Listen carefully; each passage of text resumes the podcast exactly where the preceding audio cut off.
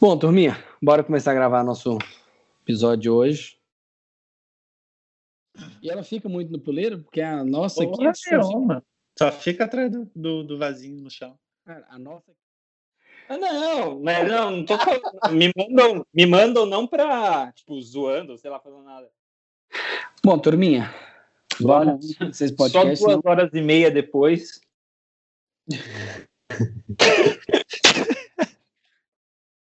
Depois, depois nós temos que sentar para eu virar cliente seu também, viu, Fernando? Mas depois. Daqui a pouco eu tenho que ir lá dar Só um comida. urubu tão grande. É, é. Galerinha, se a gente não começar, a gente não termina. É, é- é isso que eu ia falar. A gente vai começar pela vigésima vez com a. Vamos agora. Está começando o podcast Meu Exótico. Notícias, novidades, dicas culturais e tudo mais sobre manejo de pets não convencionais. Fala, galera. Bom dia, beleza? Como é que estão aí? Estamos aqui hoje no segundo episódio da segunda temporada da Tribo. E aí, meninos, como estão? Bom dia, Renato. Bom dia, Fernando. Bom dia, pessoal. Tudo bem? Tô tranquilo. Tô tranquilo por aqui. Jorge, você tá gravando, né? Pelo amor de Deus. Com certeza. Aparece ali em cima. O Jorge está gravando. É, Ah, eu tô com a tela minimizada, desculpa.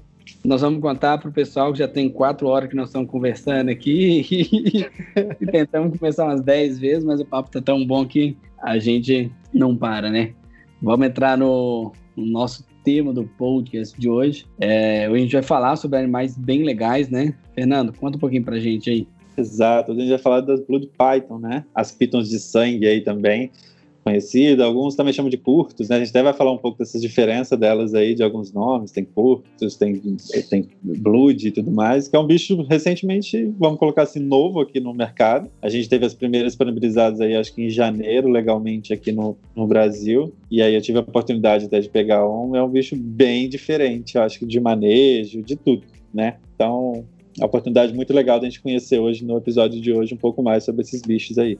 Renatinho, É, acho a gente trouxe esse tema da- das Bloods, né, é, pra à tona justamente por causa disso, né? Acho que ninguém esperava no mercado brasileiro aparecer do nada umas Blood para vender. E isso é bacana, né? Porque por muito tempo o pessoal falou, poxa, mas no Brasil não tem variedade, não tem, né? Aparentemente a gente vai ser surpreendido algumas vezes. Mas eu acho interessante porque não é um bicho tão popular, né? É um bicho bem chamativo. E eu, eu acho, achei interessante a gente discutir mais sobre esses bichos, mais sobre a. a- a- a- me- mesmo sobre as nominações, né? Que parece bem confuso ainda, mas a gente vai falar melhor sobre isso mais pra frente. isso mesmo. Vamos de notícias? Deixa eu só fazer um, um adendozinho de Blood. Primeira vez que eu vi esse bicho foi no Vivarium de Merran, na Suíça. Cara, eu olhei assim e falei assim: carai, que quebra-mola é esse? Lombada pros paulistas. É, Era uma tora de bicho gigantesco, assim, largo pra cacete, com a cabeça aparentemente desproporcional pro corpo, parecia muito pequena a cabeça para aquele corpo gigantesco. E eu olhei e falei assim, nó, que bicho louco. E aí, acabei tendo a oportunidade de ver em outros lugares lá, de conhecer e tal, mas é um bicho realmente, assim, fantástico. Eu fiquei apaixonado quando eu vi pela primeira vez. É lindo demais. E não é tão comum, né? Me parece que assim no hobby, que a galera que cria em casa, eu acho que nem aqui nem lá fora, né? Eu pelo menos não vejo, assim, dos, dos Instagrams que eu sigo lá de fora. Ah, já, já tá bem comum, viu, Fer? Tá, Lá fora, os caras já estão com bastante. Já faz um bom tempo, né? Já tá, eles já trabalham bastante mutação, bastante melhoramento genético e evoluíram muito no manejo também. A minha primeira apresentação com Bloods, né? Por complexo curtos, aí, vamos falar assim, foi quando eu tinha sete anos aqui no Lóio Sorocaba. O Sérgio já tinha duas, né? E ele tinha a. Ai, caramba, ele tinha a vermelhona mesmo, a Breitstein, né? Ele tinha duas, ele tinha uma pequenininha, que tinha até um problema, depois ela não crescia, e tinha o Loki, cara, que era um bicho gigante, extremamente gordo, assim, é, é assim, é- quando você está acostumado a ver um, um, tipo, um biotipo, né, de, de piton, tipo moluros, aí você vê ball, e enfim, essas cobras mais comuns, você vê uma blood, você fica meio, nossa, estranho É. isso, né? Parece uma ball, mas é muito grande para ser uma ball. E, e, Tem cara, cara de jiboia? Isso que eu ia falar, a cabeça é muito parecida com a de boy. Ah, eu acho aí, não. Você acha que não, cara? Não, cara, cara. muita gente fala. Principalmente quando vê Não. de perto. Eu acho que quando você vê de perto, a gente percebe as- claramente as diferenças. Mas quando você vê uma foto mais longe e tudo mais, é uma das pessoas que mais reagem e comentam geralmente no Instagram quando eu posto foto dela. É isso. Nossa, a cabeça parece muito de uma boy. Sua jiboia tá muito gorda, ela tá obesa. Não, ah, eu acho uma cabeçona padrão de, de, de Python mesmo. Ah, eu acho demais, cara. E eu trabalhei com elas no Peru, Jorge, não sei se lembra, tinha uma lá no Lembro. Peru, uma grandona. Claro que eu Cara, eu acho esse bicho incrível. É fantástico. Então, bora pra notícia. Bora pra notícia. Renato trouxe aí pra gente a primeira notícia do Brasil sobre um trend topics aí do Twitter, né? Se era o que fazer se encontrar uma serpente. E tava produtivo, Renato, esse trend topics? As pessoas estavam falando mais em mata! Ah, não, tá não, é bem produtivo. Eu acho que os tempos do politicamente correto, né? e, Enfim, a galera tava bem, um papo bem legal. É um, foi um tópico criado pelo Papo de Cobra, perfil Papo de Cobra, que é do biólogo Cláudio Machado. E ele explicou ali, né? Explicou de uma maneira bem responsável que se o bicho for pequeno, a possibilidade de ser venenosa é muito grande, mas se você não sabe identificar, você primeiro precisa manter a calma, depois você nunca toca no animal e falou às pessoas os serviços que você pode chamar se você sozinho não, não se sentir apto para lidar com aquela situação. Assim, uma, uma trend super super sóbria, super eh, correta, né, politicamente correta também. E os comentários foram bem positivos, né? Bastante gente falando, bastante gente contando história. Eu achei que foi legal. Achei que foi bem bacana. Show. Eu sou meio suspeito de falar do tema, né? No meu mestrado eu botei diretamente essa questão, né? De ah, o que fazer quando encontrar, com né, um questionário com a população, ele estava diretamente ligado a isso. E teve resultado bem legal. Teve galera falando que tinha que plantar citronela ao redor da casa para poder espantar os bichos, sabe? É, mas por outro lado, muitas das coisas que eu vi, quando eu perguntava para as pessoas, ah, o que, que vocês acham de cobra? O que, que vem na sua mente? Cara, o que mais veio disparadamente a, a, a palavra mais frequente foram que os bichos eram importantes. Ah, a gente tem importantes, inteligentes, assustadoras, ah, legais e fofas como palavras de destaque na resposta das pessoas. Então, pelo menos do do pouco que eu consegui alcançar dentro do meu questionário do mestrado, é, ficou bem, bem marcante, assim, né? Que a gente tem uma mudança de pensamento. E com, né, com essa questão que o Renato falou aí, de que o pessoal falou assim, ah, se não souber identificar e tudo, como que faz? Eu, eu tentei entender qual era a percepção das pessoas em relação a isso no meu, no questionário também. E assim, grande parte, né, vou dar um dado aqui, ó, 48,2% das pessoas marcaram que cabeça triangular era um fator de identificação, né? Ah, cores fortes, anel colorido pelo corpo, pupila em formato de fenda, 20%. Mas também teve um dado surpreendente que 11% das pessoas assumiram que não saberiam identificar de jeito nenhum, né? E é um conteúdo que a gente vê ativamente em sala de aula, né? Então, uh, durante o nosso processo de ensino, a gente aprende é, sobre como identificar tudo, e mesmo que com muitos conceitos errados sobre isso, né? Mas está lá e mesmo assim muita gente não coloca que não saberia identificar uh, esses bichos. Que louco, né? E aí, tra trazendo um pouquinho da gente para as notícias de mundo, não sei se alguém quer comentar mais alguma coisa sobre esse caso do Twitter. Você não ia- a gente não ia falar do Brasil do Xirimbabo? Então, exato. Falando um pouco ainda de Brasil, justamente por isso, passando dessa do Twitter, é, acho notícias boas pra gente, acho, de mercado, né? Foi a volta do, do criador Xerimbaba aí pro mercado. Um criador, pra quem é mais das antigas, tem guarda, eu tenho folder, adesivo, coisa, aquelas coisas bem saudosas aí do Xerimbaba. CD-ROM com manual de criação. CD-ROM, gente, olha da época. do Xerimbaba que anunciou a volta aí, né? Comercializando já algumas espécies, eu acho que BCC, né? Eu acho que é Picrits, acho que também. É, eu recebi um e-mail esses dias, estamos uh, de volta. E anunciando lá, eu vi BCC no Instagram deles. Abraço pro Paulo, do, do criador lá. Cara, dou todo apoio. A gente quer gente séria no mercado.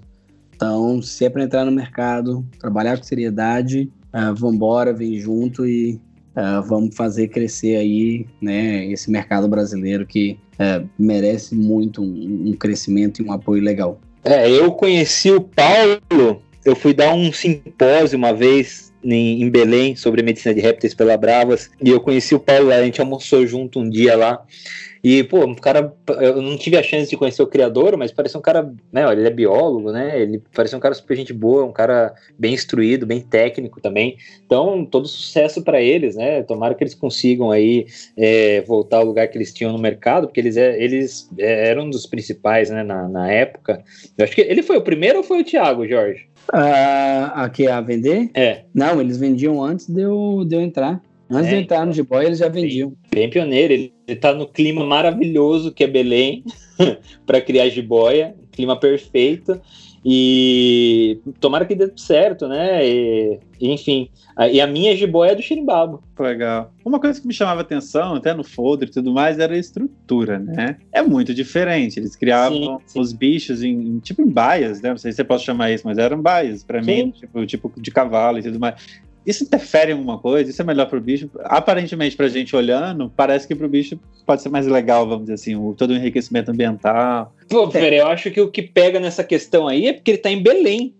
ele tem o clima perfeito ali, é, né? Então eu acho que eu, eu acho bacana. Eu acho que se, se ele tem as condições climáticas e ambientais para fazer isso, eu acho muito legal. Eu acho que assim, o bicho nunca vai ser prejudicado por ter muito espaço, né? Então eu acho bem, bem bacana. Até onde eu vi, né, a estrutura do criadouro, é, ela funcionava assim, ela tinha um parque, que era onde todos os bichos ficavam, e quando os animais cruzavam ou um casal era né, era para ser pareado individualmente, esses bichos iam para as baias. Né? Então, animais prenhos e animais que precisavam de, de tratamento né, diferenciado ou de reprodução ou outra coisa assim, iam para aquelas baias é, individualizados, né? É um modelo de criação diferente do que eu tô acostumado, tá? Confesso. Mas deu resultado durante muito tempo. Uh, durante muito tempo eles foram as únicas pessoas que ofereceram bicho real no mercado e tinham parado há um bom tempo atrás e agora estão de volta aí surpreendendo a grande parte das pessoas que acharam que o projeto não, não voltaria. E eles tinham outras espécies além das BCCs que estão anunciando agora, né? No Sim. Plano. Eles chegaram a comercializar essas espécies também, já? Ah,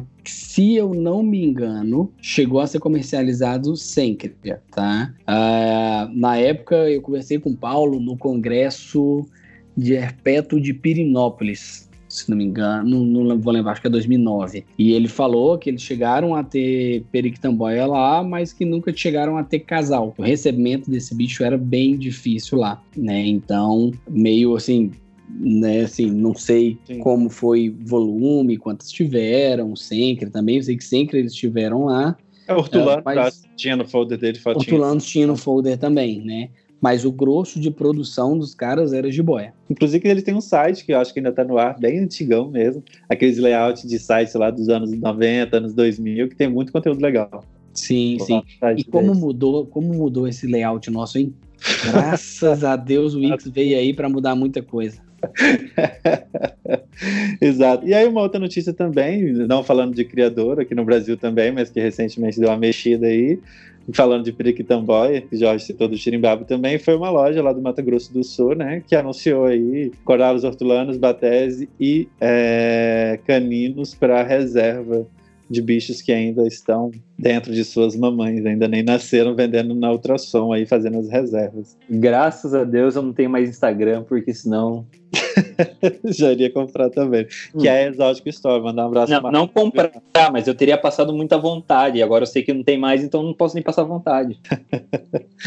que é outro, outro bicho, já que a gente já falou da, da, das Blood Python aqui hoje, né? Que é um outro bicho bem diferenciado do nosso mercado. Não tão raro da gente ver, que são da, da fauna silvestre aí, né? Da nossa fauna. Mas como pet, para comercializar aí, era um pouco mais raro, né? Talvez é. vai ser as primeiras a ser disponibilizadas, eu acho que aí no Brasil. A primeira vez que, que elas sim. estão. Fê, eu vou só entrar com um conceito aqui, né? Quando a gente fala fauna silvestre, muitas vezes a gente acaba falando na pressa assim e tal e, e não deixa para algumas pessoas claro, né? Tanto os bichos que não ocorrem aqui no Brasil, quanto os bichos que ocorrem aqui, que não são dependentes do homem para sobrevivência, são fauna silvestre. Então isso tem que deixar claro para a galera, né? Uh, o que vai diferenciar o silvestre nativo do silvestre exótico tá? Então, pra galera aí, é legal a gente entender esse conceito. Existe fauna silvestre nativa, que são os bichos que ocorrem naturalmente no Brasil, e a fauna silvestre exótica, que são os que não ocorrem naturalmente aqui. Então, o correto seria falar sempre nativos e exóticos, e não silvestres Na... e exóticos, certo? Exatamente. O, o, o ideal é a gente tratar dessa maneira, entre o nativo e o exótico, tá? Porque o exótico, ele também é silvestre. E a gente vai ter vários conceitos e várias discussões sobre isso, né, em diversos lugares, mas é importante a gente manter essa conceito é, certo. Isso, o conceito certo, né? Não assim, não certo, o conceito mais atualizado. Entendi. Né? É, porque muitas pessoas vão, vão tratar, por exemplo, que animal silvestre é aquele que em alguma parte da sua vida pertenceu à natureza. Uh, aí outros conceitos vão tratar que animal silvestre é aquele que não passou por um processo zootécnico de melhoramento. Então existem vários conceitos ao redor disso, mas um conceito que, que é legal a gente consolidar é que se não depende estritamente do homem para sobreviver, ele é silvestre, e uh, se ele ocorre no Brasil e nas suas águas, mesmo que em rota migratória, ele é um silvestre nativo, e se ele ocorre fora do Brasil ou ele não em rota migratória não passa pelo nosso território, ele é um silvestre exótico. Eu anotei. Aprendendo, igual eu aprendi também que serpentes não fazem equidiz, né? Que a gente fala muito equidiz. Não tem esse, esse rolê também? Que é tipo, o que equidiz, acho que é quando troca, acho que vai esqueleto ou alguma coisa assim. O André tava me explicando alguma coisa relacionada a isso. Isso, tem um, um rolê que normalmente a gente fala que equidiz vai ser para invertebrado, né? E... No processo de crescimento dos invertebrados, as equidizes são quando você faz a troca do exoesqueleto por completo. Como a cobra troca ali a camada de pele toda, que é queratina, então seria algo análogo a uma equidise, né? Mas chamar de equidise em si, biologicamente, vai cair no conceito ali só para os invertebrados, aquele processo de muda específico deles ali. Perfeito. Eu voto no Jorge para substituir o Bickman no mundo de Bickman. e vamos às notícias internacionais, então, já, o Renato. Renato vamos. fez um apanhado legal aí. Ah, eu que vou falar? Eu achei que. Eu Desculpa. É, bom, eu, eu separei aqui algumas notícias internacionais. E a primeira, né, que eu queria falar é uma notícia que eu, eu vi no Independent, é, que foi descoberto a, provavelmente a menor espécie de lagarto do mundo em Madagascar. Ela foi descrita esse ano, em 21, apesar de ela já ter sido descoberta em 2012, né? Eles demoraram nove anos para descrever a espécie, então não se sintam mal se vocês estão com TCC, mestrado e sede de vocês atrasado. Bons trabalhos às vezes podem demorar nove anos, mas é uma espécie nova de camaleão, né? Um camaleão minúsculo. É, ele é em Madagascar, e o que mais chama atenção é que provavelmente ela já está em risco crítico de extinção, porque a gente sabe que em Madagascar, nos últimos anos, ela perdeu praticamente 90% da sua área selvagem, ou seja, é muito, né? Então é uma espécie que já nasce já com problemas uh, de conservação. É, é, essa espécie chama Broquésia nana, né? Vocês podem procurar aí no, no Google, vocês vão ver que é um bicho muito bonitinho e apesar de ser um camaleão, ele não muda de cor essa espécie e ele vive no chão. Então ele é um camaleão meio broxante assim. Eles encontraram ao, poucos espécimes, né, poucos indivíduos e fizeram, passaram por, por tomografias de computador, né, para um processo que faz parte da descrição da espécie e surpreendam-se, a fêmea que eles encontraram tinha ovos. Olha que benção. Então vai ter mais dois minúsculos habitantes de Madagascar aí, provavelmente. É, é... Eu, eu fico imaginando o seguinte: esses bichos, eles têm, sei lá, o tamanho da unha de um polegar. Sim. Imagina o tamanho do ovo disso. Ah, real.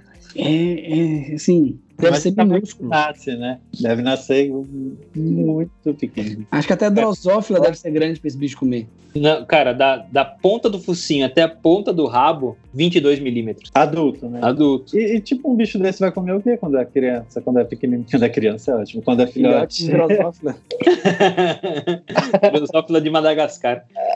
Cara, eu imagino como é um bicho de chão, né? Ele deve comer muito. Colêmbulo. Colêmbulo. Stringtail filhote de colêmbulo de Madagascar. Cara, é. e, assim, é, imagino é que não vai fugir muito é. disso, na verdade, né? É, cara, é impressionante. É, é aquele tipo de bicho que você imagina assim, para manter isso, né, sob cuidado humano, cara, vai dar trabalho. Vai dar trabalho. Sabe que com, com a advinda dos bioativos aí, talvez não, né? Tem uma Tem... foto do bicho aqui no dedo, cara. Da, você, você consegue ver a impressão digital do dedo e você não consegue ver os dedos do camaleãozinho. É muito pequenininho. É muito pequeno. É engraçado isso que o Jorge falando de manter a gente já pensa como pet, né? Descobre uma nova espécie. É. Como seria em casa eu ter um bicho desse? Instinto de caçador de vocês aí. É, é. Não, mas não, não pensando como pet, não pensando em casa, mas Cara, mantém. É pra conservação mesmo. Vai, né? vai cair num zoológico uma hora. Um bicho desse vai cair num zoológico uma hora, vai que é uma coisa assim. E, cara, alinhar o manejo de um bicho desse é complicado.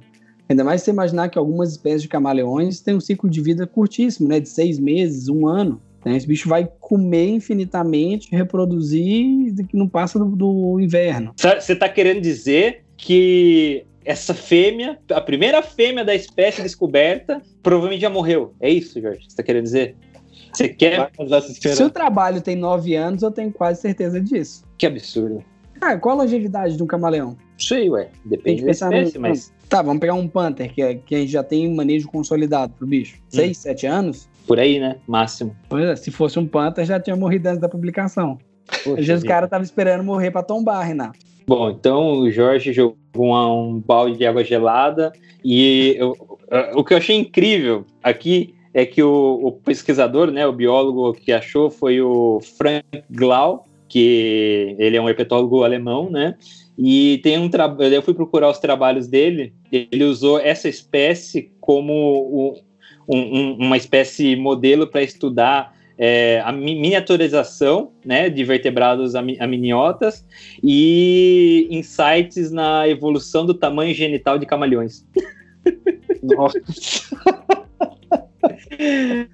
Foi Fiquei curioso com esse trabalho. Mas.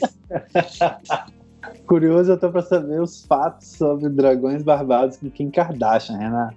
Que é uma outra notícia que é exótica que você trouxe Não, hoje. Cara, eu acho que uh, o nosso papel, é, assim, adorei. Gente, porque assim, o Jorge é biólogo, eu sou veterinário, o Freire está mais inserido no hobby que a gente. Então, é difícil a gente não nichar muito. Então, eu procuro esse tipo de notícia. Mas o que, que o que aconteceu aí? Né, a filha da Kim Kardashian, ela postou no Instagram uma foto com o Beard Dragon, uma foto horrorosa, aliás, que o Beard Dragon tá de roupão e com um piercing no meio da testa, né? tudo de errado, mas enfim, é lógico que tudo que ela posta teve repercussão. E aí o Independent também fez uma lista de sete estranhos e maravilhosos fatos sobre os dragões barbados. E eu queria ler aqui, eu queria que vocês comentassem os sete fatos. Vamos lá. Beleza. Ó, esse, o primeiro é incrível. Segure o queixo de vocês. Eles não têm barba de verdade. Primeiro que eu vou botar a polêmica do último episódio de volta. Pra mim é barbudo. É, não, barbudo é muito feio. eu acho que é barbudo também. Eu gosto de barbudo. Mas vocês concordam que eles não têm pelos faciais? Concordo. Concordo. Tem espinho, né? É mas, projeção de pele. Aí, vamos aprofundar um pouco mais. Barba só é barba com pelo? Ou é o formato? Ou, ou pode Aqui, existir uma barba de espinhos, por exemplo? O, o, fato é esse. Eles, o fato apontado pelo Independent é que eles não têm pelos faciais de verdade, apesar de ser os dragões barbados. Isso é verdade. Tá. Aí vamos ter que pegar o conceito de barba no Exato. Aurélio. ah, vamos colar. Peraí. Segundo. Não, mas barba. Mas ele fala, ele é específico já, ele não fala barba, ele fala é barba, ele fala pelos faciais. Hum. Ele não tem pelo facial, pelo amor de Deus, eu não acredito que a gente tá perdendo tempo discutindo isso. é, bom, vamos Bota conceituar barba. Conceituamos barba. Barba é o conjunto de pelos faciais que cresce no queixo, nas faces então, e na frente é. do pescoço do homem. Barba é pelo, então. Tá. Barba é pelo e é do, do ser humano. Ah, então. Fechou. Então, por enquanto tá tudo então, certo. Tudo certo, não tem barba. Ah, tá. Fato número dois. Eles vêm das terras lá de baixo. o gênero Pogona é nativo da Austrália. Na natureza, esses lagartos de sangue frio são encontrados em desertos, florestas, enfim. É... e eles precisam de um, um, viveiro com temperatura controlada se você quer manter um, um dragão barbado como pet. Bom, concordo. Concordo plenamente. Ótimo, vamos passar para outro antes que vocês comecem a achar pelo em Pogona. Três, eles são mais rápidos do que parecem. Concordo plenamente. Eu me assustei muito quando eu tive. E aí uma vez eu desci para tomar um solzinho, aquela coisa que a gente gosta de ver o bicho lá assim na pedrinha ou no galho de uma árvore e tal. E é do nada, do nada, o bicho sai numa disparada correndo, que eu fiquei assim, acabou, perdi o bicho. Tava no estacionamento do condomínio na parte de trás e tinha uma área verde muito grande. E aí ele correu para debaixo de um carro, mano, subiu na roda. Eu falei, vai entrar no motor. Deu, deu ruim total aqui o negócio.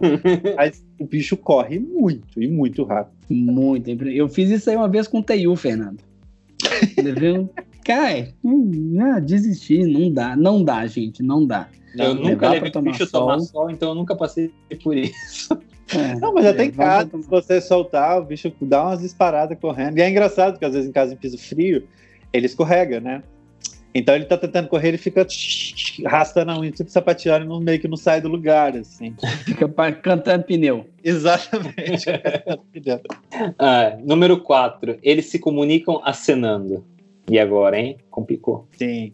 Tem um trabalho, eu tô doido para encontrar esse trabalho de novo, é de 1973 que um cara fala sobre as comunicações e interações sociais entre Pogona. Assim que eu achar ele, eu vou botar como dica cultural. Cara, é fantástico. Vários comportamentos que os Pogonas apresentam, uh, aquele dar tchauzinho, bater cabeça, uh, subir, né? Subir, subir um em cima do outro. Eu falei no último episódio que a gente falou de Pogona, né? Eu falei de uh, lamber a cabeça do outro, né?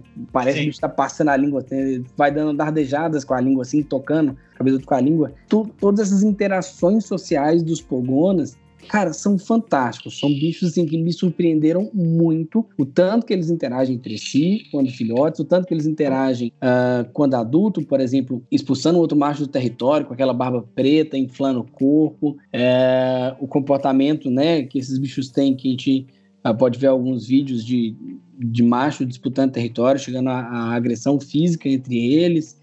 É fantástico a estrutura social desses animais mesmo sendo animais solitários. É, ou seja, fica a dica, não tenha uma pogona, tenha mais de uma pogona, porque eu acho que isso é, é, muito diferente. Eu tive uma por um tempo, quando chegou mais, tipo, é muito mais legal se você observar, essa, quem gosta de contemplar e tudo mais, observar essas interações entre eles, cara, é sensacional, sensacional demais, como eles interagem, como tem esses gestos, né, para cada tipo de, de situação ali dentro do terrário, assim, é muito legal.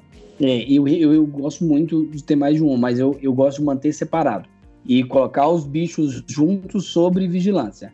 Porque a chance de, não, de uma fêmea não aceitar a outra, uh, cara, quando isso acontece. É, mas eu fiz um trabalho meio que de aproximação. O que, que, eu fazia? Eu tinha dentro do terrário maior, que tinha uma fêmea mais adulta, e era os jovens chegando. Aí eu colocava numa caixa plástica, assim, sacou dentro. Eles tentavam se pegar, batendo na caixa e tudo mais, mas ali foi. Aí eu ia juntando aos poucos sob supervisão e foi indo, foi indo até que ficaram bem. É, e gradativo. Para quem for fazer isso, muita toca, muita plataforma, tá? mais viveiros gigantes, mais de uma lâmpada UVB para eles não terem que ficar um em cima do outro disputando aquele mesmo, aquela mesma lâmpada, usar lâmpadas tubulares. Tem que ser algo bem pensado, botar mais de um pogona no recinto. Né? Não é, ah, eu já tenho um, vou comprar outro, vou soltar lá dentro. Não.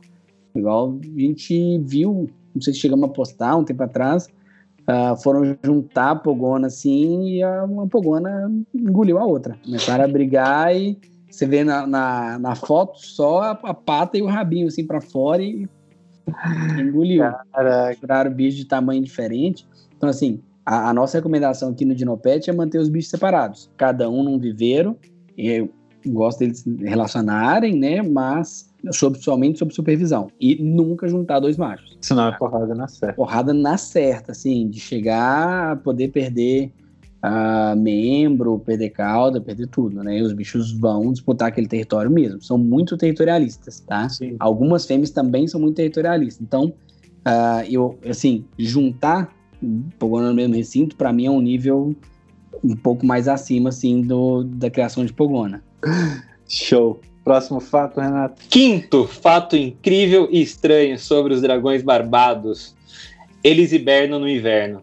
E agora, hein, gente? Poderia falar de brumação, né? Que, É, é, que faz É, parte do processo reprodutivo de alguns répteis, né? Reduzir o metabolismo e tal. Ah, mas eu não recomendo que isso seja feito para bicho pet. Recomendo manter a temperatura dentro das faixas ótimas para não correr o risco de fazer o processo de brumação errado e, e perder o bicho. Porque pode acontecer, né? Entrar em brumação e, e, tipo, não voltar. Não voltar. Se ele entrar em brumação de barriga cheia, por exemplo, se entrar em barriga cheia, o alimento vai ficar extasiado ali. E aí começa tipo, a apodrecer por dentro. Já vi nego perder muito, muito bicho assim. Eita. O bicho entra em brum... comeu, aí cai a temperatura, o bicho começa a estar, entrar em estado de letargia para brumar e não volta porque foi brumar de barriga cheia. Não digeriu e ficou, parado. Mas- Mas, Jorge, você não acha que a brumação é um processo fisiológico natural importante para esse bicho? Cara, eu não. É importante para um animal que vai entrar em reprodução, saca? Um, um animal em casa que ele não vai entrar em reprodução. Você tem um pogone em casa. Você acha que realmente a gente deveria estimular esse processo? Cara, eu acho que faz parte do comportamento natural dele. Eu não recomendo, sabe? Eu recomendo mantém estabilidade de temperatura para o bicho e vai. E aí, quando se a gente tem os parâmetros, né, determinados, igual, igual a gente faz aqui, quando cai um pouco o parâmetro ambiental, ele vai reduzir um pouco o metabolismo, tudo, mas não chega a abrumar, parar total, ficar lá um mesão dormindo, sem mexer, sem nada. Cara, mas aí eu acho que é um ponto interessante, né? Eu, eu nunca vi um estudo, nem, nem com pogona, nem com outro réptil, né? Comparando o estresse fisiológico, enfim, é, a- os impactos que tem de você impedir o animal de fazer a brumação, né? Isso é interessante.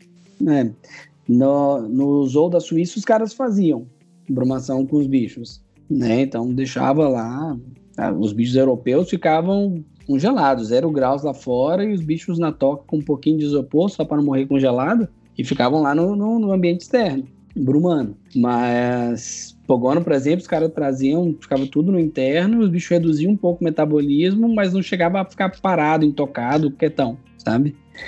E eu, eu também não eu desconheço algum trabalho que, que avalie isso, né? Mas assim, a minha prática, a minha experiência, é, eu acho que o risco de óbito para o animal é maior as pessoas tentarem fazer brumação em casa sem o devido conhecimento do que ah, não fazer a brumação e o animal passar um pouco de estresse fisiológico ali porque não fez isso. É, entendi. entendeu? Então vamos para o sexto fato incrível, e maravilhoso, e estranho sobre os dragões barbados, não barbudos. Eles podem nadar. Sim, sim, é fantástico. Lagarto nadando, Sim, mas Isso eu acho que é uma coisa tão perigosa de se colocar no meio público, porque, sabe, eu acho que isso é uma coisa, assim, evolutivamente falando, que ele não faz tão naturalmente quanto o Brumar. Não. E as pessoas. joga na piscina. Você joga, cara tá? jogar na piscina. É, e as pessoas realmente acho que vão pensar, nossa, eu acho que ele gosta de nadar. Né? Então eu acho importante a gente falar que provavelmente, eu não sei, porque eu não penso igual um pogona, mas provavelmente pogonas não gostam de nadar, né? Então isso não é enriquecimento ambiental, isso não é nada, isso é sadismo, se você colocar o seu pogona na piscina. É, o que é diferente dos banhos no que a gente dá nos bichos, Eu ia né? falar, eu dava banho, tipo, mas aí eu, eu comprei, como um bom pai de pet que sou, uma piscininha inflável, daquelas de criancinhas de um ano, e aí eu enchia na boca, tarará, e colocava eles ali, mano. Eles ficavam, né? Troca de pele, aí rodava pra um ladinho e tal, não tentavam subir, ficava de boa, não, obviamente não botava um- um- uma profundidade para eles nadarem, não ficava boiando ou coisa do tipo, mas era muito da hora, assim. Sim, chegar Não uma dá água ali sair. até as costas do bicho, uma água morninha, confortável ao toque. Isso é importante para a manutenção dos bichos, né? Esse banho para ele fazer hidratação, eles vão cagar nessa água, com certeza. E é assim, é, é, é diferente de jogar o bicho na piscina para nadar, né? Exato. O bicho tem apoio, ele tem Cloro. É, porque fala assim, ah, o bicho nada, peraí, vou encher a banheira de casa e vou É. soltar e com correnteza. Vou jogar o chuveirinho ligado com correnteza para ver ele nadando. Não, não é isso, né? O que a gente recomenda são banhos, né? O animal tem que estar confortável ali. Imaginem esse bicho na natureza. Vamos supor que seria mais ou menos próximo ao que é o cerrado aqui uma, uma região semelhante a isso lá na Austrália, que esse bicho vai viver. Então ele vai entrar na água, beber água, para se hidratar, ele não vai no meio do rio, na parte funda, nada e volta. Ele vai na beirada, entra, fica na beirada ali, onde é raso, onde ele tem a, apoio, né? Justo. Bom, tem mais um fato? É, o último fato sobre os Pogona. Eles têm muitas fãs, muitas celebridades fãs. Vocês conhecem algum brasileiro que já falou alguma coisa de Pogona? Sim. Eu. Não sou celebridade, mas vale.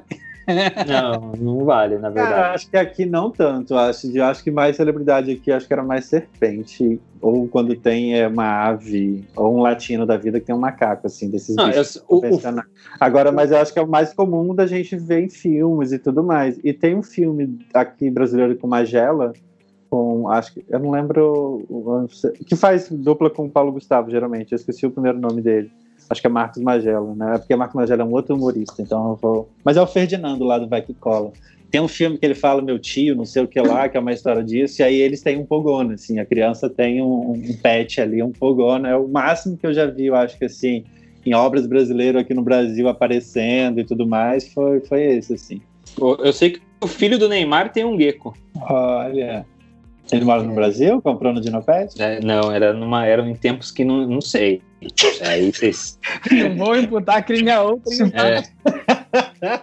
sei, mano. Filho do Neymar pode estar em qualquer lugar do mundo, né? Então, não sei. É, é. Ele pode ter, ele pode ter lá na França, ué. Ele pode ter comprado lá na La Ferme Tropicale lá, não sei. Cara, falando na La Ferme Tropicale, eles fizeram um rolê muito massa para isolar a, a galera na fila. Eles botaram umas cobrinhas adesivadas no chão. Cara, fantástico. É, é, é uma loja que eu tenho sonho de conhecer, sabe? Ela fez Tropical. É a maior loja de, de exóticos da, da, da França. Cara, é eu, já fui, eu já fui duas vezes, sensacional. Preciso, preciso ir. Eu acho que eu não posso entrar nesses lugares, não, gente. Não, Fer, você não pode. Você não pode. Definitivamente você não pode. Eu não posso entrar na multi-coisas, gente. Você pode. você não pode trazer. Não Ele dá. piorou ainda. Vou arrumar um jeito de querer ficar lá. Não, não. Vamos continuar. Você pode ficar lá. comprar bicho lá e vir pra cá, não dá. Tá? É... Cara, mas não. O Neymar não me ligou pra comprar a Gecko comigo. Isso eu posso falar. Nunca recebi um WhatsApp do Neymar. Cuidado com os WhatsApp do Neymar. Geralmente geram muitas polêmicas por aí. Né? Quando Ixi. vaza algumas coisas dos WhatsApps de Neymar. Cuidado. E aí a próxima notícia, então, Renato, Répteis Sonho. Cara, assim, não é bem uma notícia, né? Porque é um paper de. São dois papers, na verdade, né? É, é, é mais. Eu, eu, eu, achei muito. Eu achei esse paper essa semana e eu achei muito interessante, cara, porque é uma coisa que a gente não. Eu nunca, eu nunca vi, pelo menos, alguém discutir sobre isso uh, seriamente, assim, né? é, sobre o sono, a qualidade de sono dos nossos pets, serpente, das serpentes, dos, dos lagartos, e várias implicações práticas que é, depois a gente pode até falar melhor das, das implicações práticas, mas a gente sabe que para gente, seres humanos, né, na, na, história da humanidade, evolutivamente falando, os sonhos foram muito importantes, né? Então, desde os primeiros é, registros de escrita, você tem relatos de sonho. É, era muito importante você relatar, você uh, é, descrever os sonhos e significar eles, né? Então, é, o significado... Se você olhar naquela, historicamente, até biblicamente, tipo, os reis tinham sonhos, pediam para tomavam decisões que mudavam nações e tudo mais, baseado na interpretação dos sonhos deles, né? Sim. Tinha os conselheiros lá que faziam as interpretações dos sonhos. Sim, tem até uma história que eu separei aqui é, de um, do, fara, do faraó que sonhou que tinha umas vacas gordas e daí vinham umas vacas magras e matavam as vacas gordas. E daí ele perguntou para os conselheiros, eles não sabiam falar nada. Aí um dos escravos dele falou: Ó, talvez seja porque provavelmente vem a seca aí, e daí a gente vai ter vaca magra, elas vão comer o pasto das vacas também, e aí a gente vai ficar sem vaca e vai ter um problema. E daí ele fez um sistema de irrigação para poder não ter, para a seca não ser tão é, impactante e resolver aquele problema. Então foi tipo uma premonição, né? Judaísmo e, e agricultura. Os escravos nessa época eram judeus no Egito. É nóis. Essa é história de Moisés. Você e eu até 10 anos de idade. é... E aí tem o aprendizado, né? Que é o, o sonho faz parte do aprendizado, porque é um jeito da nossa mente colocar a gente em situações que a gente pode viver no futuro, né? E isso é comprovado que existe até em animais. Tem um trabalho com um leão que os filhotes, quando ainda são dependentes da mãe, quando estão dormindo em sono profundo, mimetizam é, movimentos de caça com as patas de quem está caçando. Então, aquele bicho nunca caçou antes, mas ele viu, ou sei lá, tem alguma coisa nele que ele sabe que ele tem que caçar, e o sonho coloca ele naquela situação para ele se preparar né? E no mundo animal, os, os, o, a importância dos sonhos e, e, consequentemente, do sono é muito interessante. Você tem trabalhos, por exemplo, com aves de canto, que as ondas emitidas no cérebro, quando eles estão cantando uma determinada nota importante no canto, é a mesma que eles produzem quando eles estão dormindo, né? E ele, quanto, quanto mais ele sonha com aquela nota, com, com aquela frequência de sono quando está cantando, melhor fica a melodia dele. Então, a qualidade de sono dele né? Traduz em sonhos melhores, sonhos melhores traduzem em melhoria do canto, e melhoria do canto se traduz em melhor oportunidade social e de parceiros sexuais. Né? Então, evolutivamente, é muito importante. O ornitorrinco, por exemplo, tem um trabalho da década de 60 no ornitorrinco que mostra que o ornitorrinco é um animal que chega, é, mais, tem um sono mais profundo, então é um mamífero totalmente diferente da gente e tem um tipo de sono e provavelmente um tipo de sonho né, muito mais profundo. E, assim, eu sei que eu estou tentando extrapolar muito, mas para trazer para uma. Eu, eu quero só comparar né, a importância do sono para a gente, não só como indivíduo, mas como espécie, como evolução, né? Que o que fez a gente começar a se reunir e começar a fazer previsões e a começar a raciocinar, provavelmente foram discussões de, de, sobre sonhos em volta de fogueiras, né? Então, assim, tem um, um pesquisador brasileiro que eu recomendo que vocês procurem, chamado Siddhartha Ribeiro, que estuda os sonos e os sonhos e sono, é, o cara é fenomenal, né? E tem muita coisa dele no YouTube. Eu recomendo que vocês assistam o Roda Viva dele e as palestras que ele dá para o YouTube. Ele fala até de sonho de mosca, enfim. E ele fala do, da, da importância do sonho, não só para evolução, mas para criatividade. Muitas das obras de Salvador Dali é, foram no sonho, né? A Frida pega, é, pegava muita referência de sonho, né?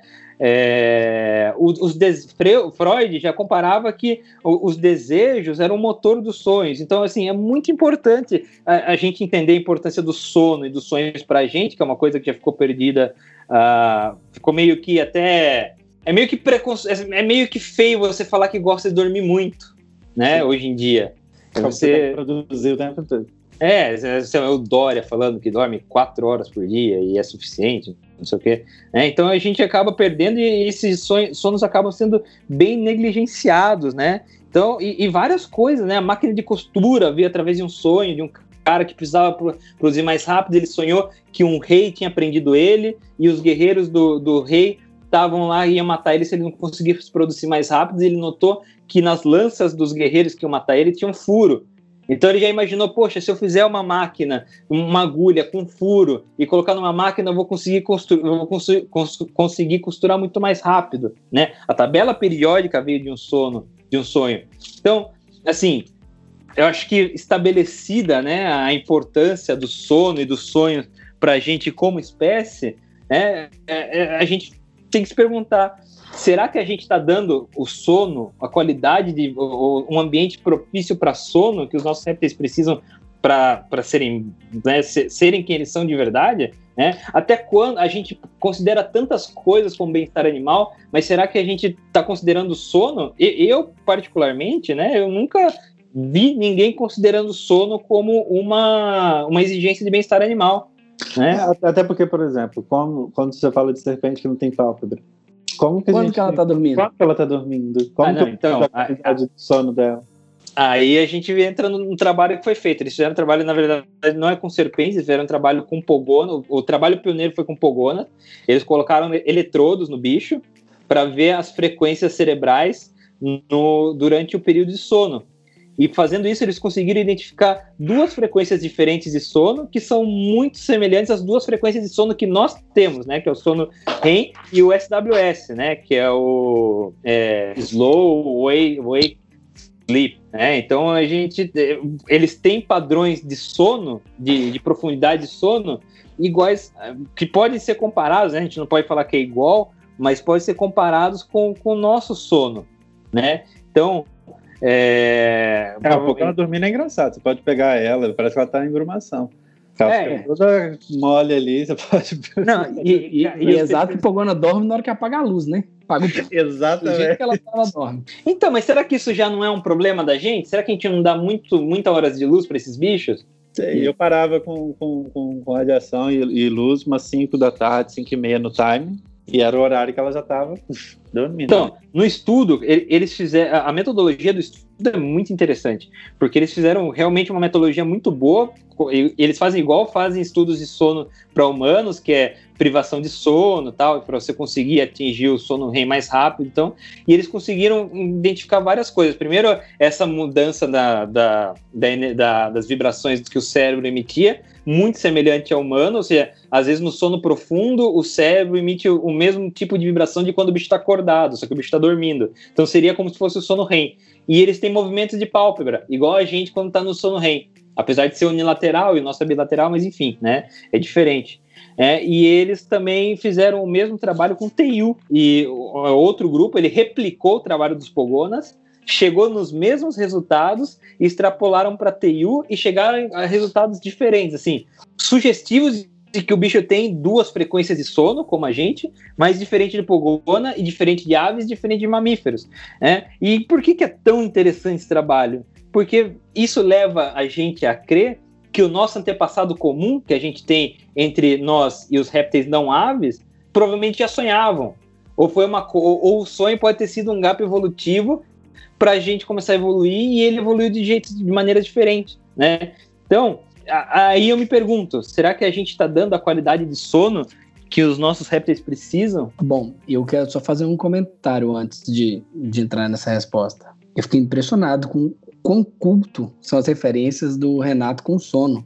Não é? A minha referência de sono e coisas assim, eu só lembro do filme do Alien, que o cara tinha pesadelos e fazia aqueles desenhos e depois virou filme. Renato trouxe até a história da máquina de costura. Que menino culto, gente. Eu só, eu, eu só queria dar a importância que o sono tem que ter. Hum.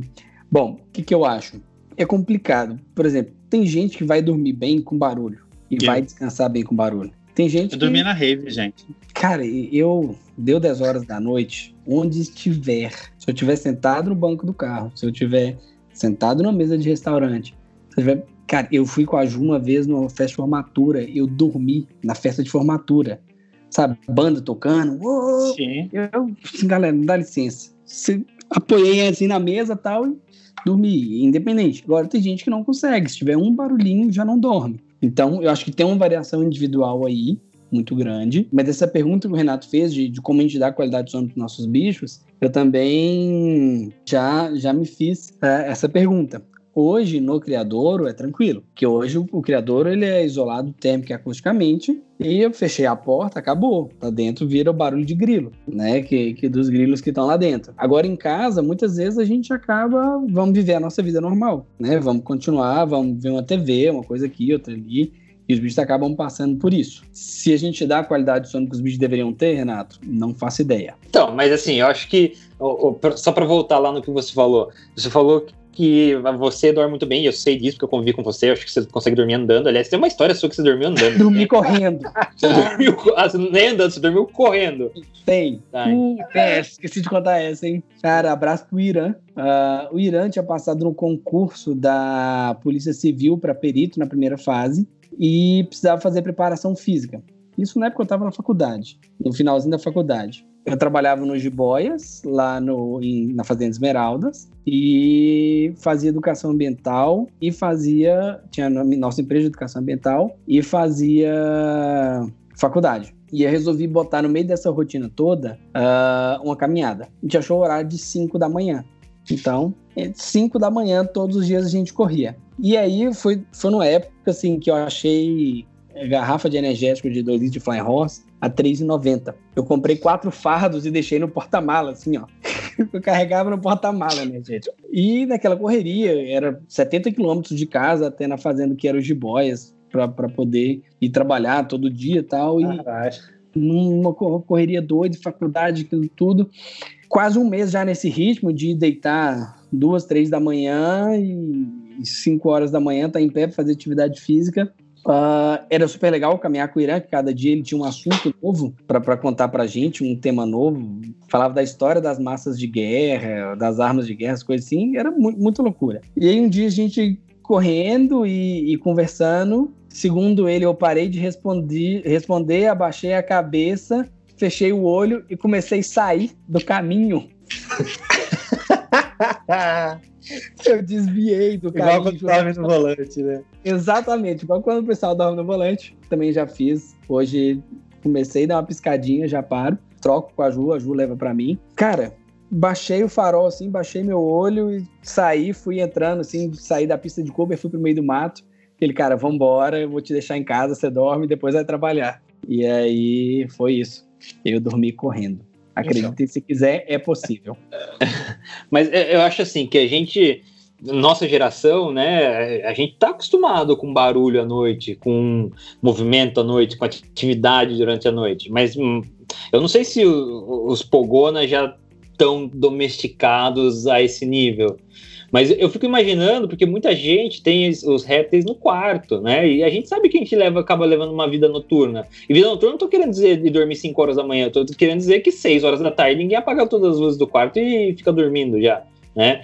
E já é uma coisa que, como o Jorge falou ali do criador dele, é, né, você perde o fotoperíodo, né? E que momento isso começa a atrapalhar as atividades naturais do bicho, o bem-estar do bicho. E a gente sabe que o sono também ele é, é, ele é feito para a gente é, reviver, é, recordar memórias de curto e longo prazo. Então, uma das sugestões do paper é que o Pogona tá, pode estar tá sonhando com os lugares onde ele mais encontra comida, por exemplo, né? Ou com o tipo de comida que ele está tá acostumado a caçar, né? Então, assim, eu acho que. É... Ah, e eu tenho um adendo para fazer. Só um ponto com relação ao que você está falando, Renato. Tipo, mas o Pogono, ok, a gente sabe, o estudo foi feito sobre ele, o lagarto ele vai dormir nesse horário. Mas aqui eu até me preocupo, por exemplo, o quarto onde, eu, onde minhas serpentes ficam é o quarto onde eu trabalho. Então, isso foi até uma opção, porque porque o horário que eu tenho que desligar a luz para elas é o horário que eu também deveria parar de trabalhar. Deveria, vou trabalhar na sala depois disso, para continuar. Você mas... tem que parar de ter notebook e ter um desktop, tá? Exato. E, mas só que ao mesmo tempo, o horário que eu mais interajo com elas é na madrugada, porque é o horário que elas estão mais ativas. Então, e é um bicho que não tem pálpebra, e aí, mais uma vez, em que momento que ela dorme, né? É, de manhã, tá a luz natural, entra pela janela à noite ela está mais ativa. Então, será que também, do tipo, o momento que ela está mais ativa tem que ser sem luz para ela ter uma qualidade também? Não é, sei. Eu fico nessa dúvida, no caso, pensando no sono de serpentes ou coisas do tipo, como que seria isso, sabe? Eu imagino, o que eu procuro reproduzir é dar uma toca. Que o bicho consegue entrar escolher. e é, escolher, porque na, na, vida livre, tá, as serpentes são noturnas, né? A gente tá falando dois lagartos Sim. diurnos e tá falando depois das serpentes são noturnas. Né? Acho que isso muda também. Acho que o bicho se toca de dia para poder sair à noite.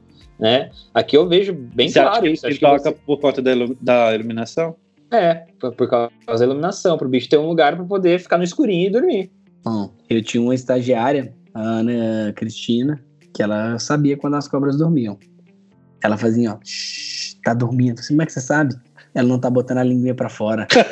ah, no, no, trabalho do TIU, no trabalho do TIU, é um dos movimentos de, de sono REM, né, que seria que é com atividade cerebral alta e, e, dormindo, que seria quando a gente sonha, eles põem a língua para fora. Ah, que doideira. Uma coisa que eu tento fazer muito empiricamente, né? Do tipo, eu faço assim, sabe, na frente da cara dela.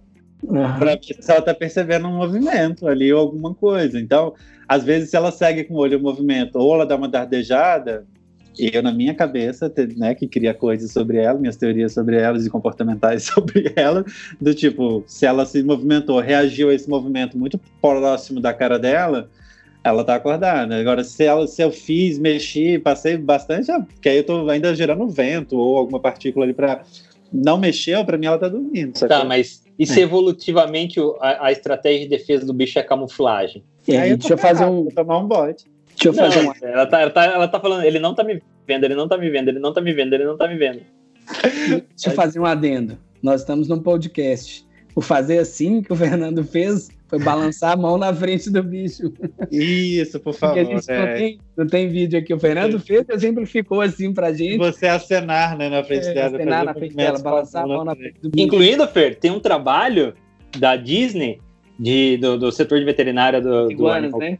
do Animal Kingdom, de iguana, que o, o pesquisador ele estava testando a eficácia de, é, de analgesia de algumas drogas, né? Então ele, colo, ele colo, pôs um aquário, vários filhotes de iguana e colocou um- uma resistência embaixo. E ele colocava choque baixo na resistência para ver se o bicho ia sentir, né? Conforme o uso do, do analgésico. É. Aí ele colocava lá, ele colocou a dose de literatura.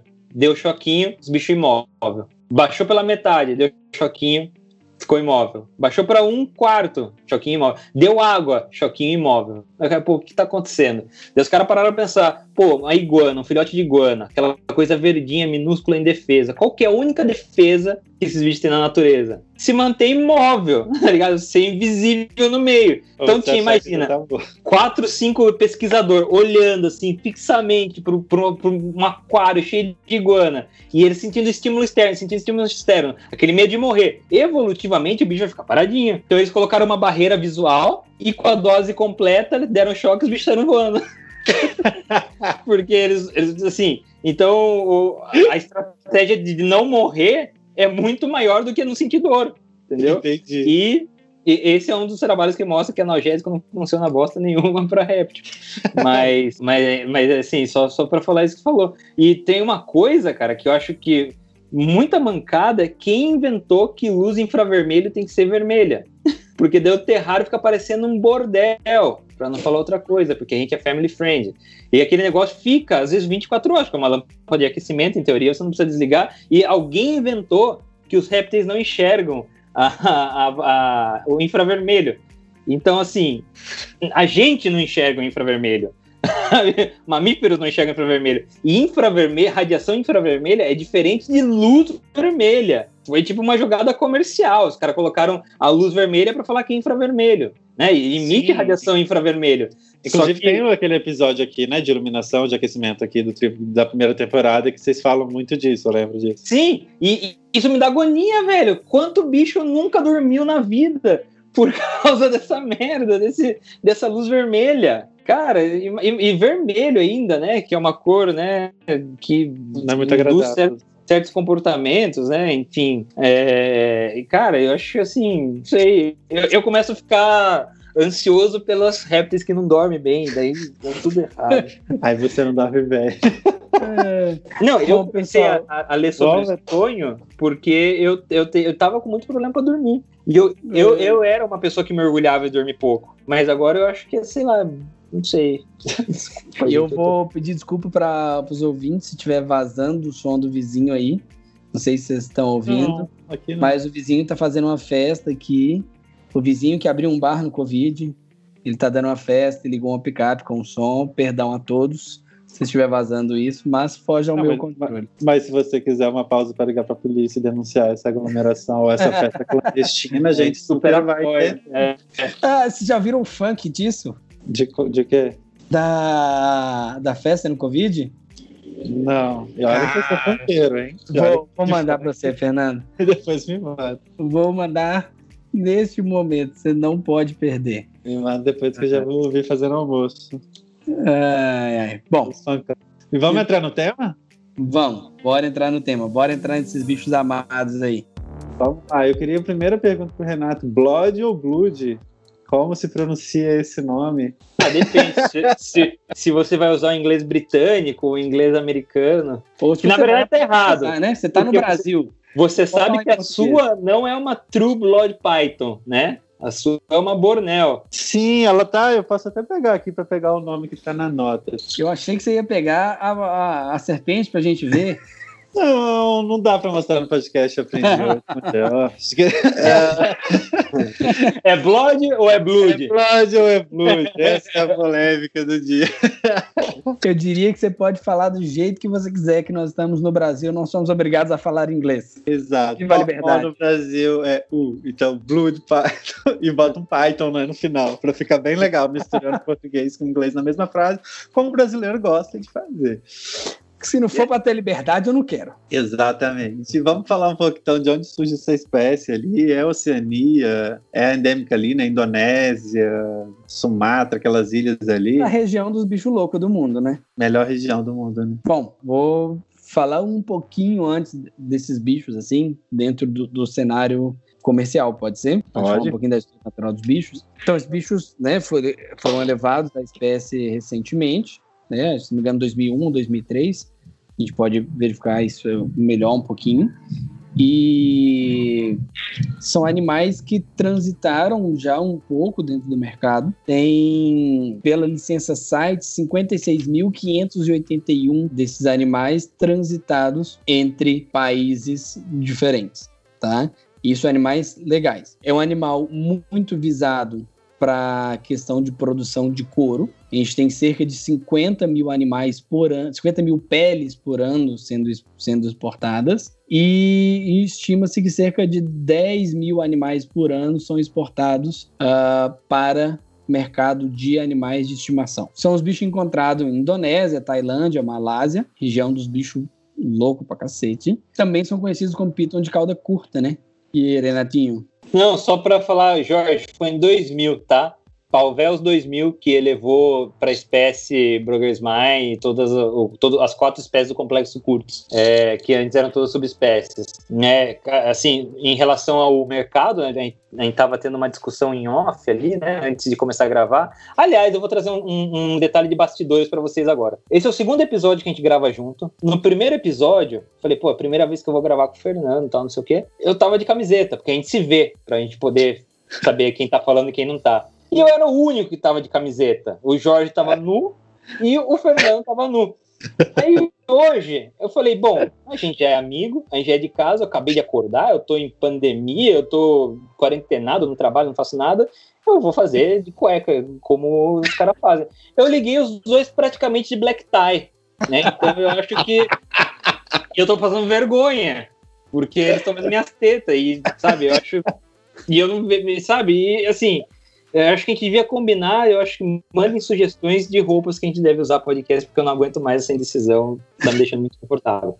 em segundo lugar, é, o que a gente estava conversando antes, né, que até o Fer falou, não, é uma coisa nova no mercado, realmente não é um, não, das pitons populares, provavelmente a menos popular, né, ah, eu quero dizer que entre as, as bivitatos, as reticulatas, as balls, né, é, ela realmente é menos, mas ela é muito mais explorada do que outras espécies menos conhecidas. Então, é um bicho que ganhou relevância no mercado. Eu lembro que em 2014, em Daytona, já tinha muita mutação, né? É, tanto de Brogger's Mine quanto Brainstein, né?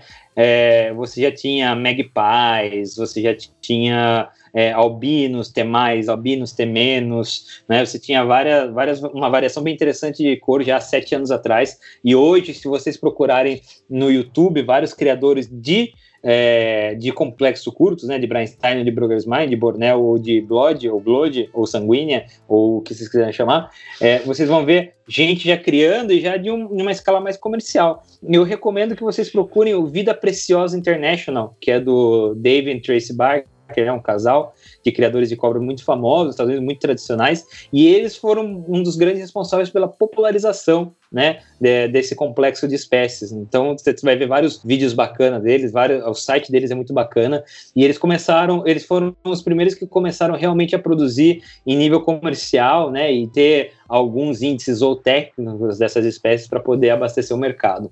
Mas, Vida Preciosa, como é que é o nome do casal? É Trace and David Becker. É VPI.com. Vida Preciosa International. Né? E só o que o Jorge falou, né?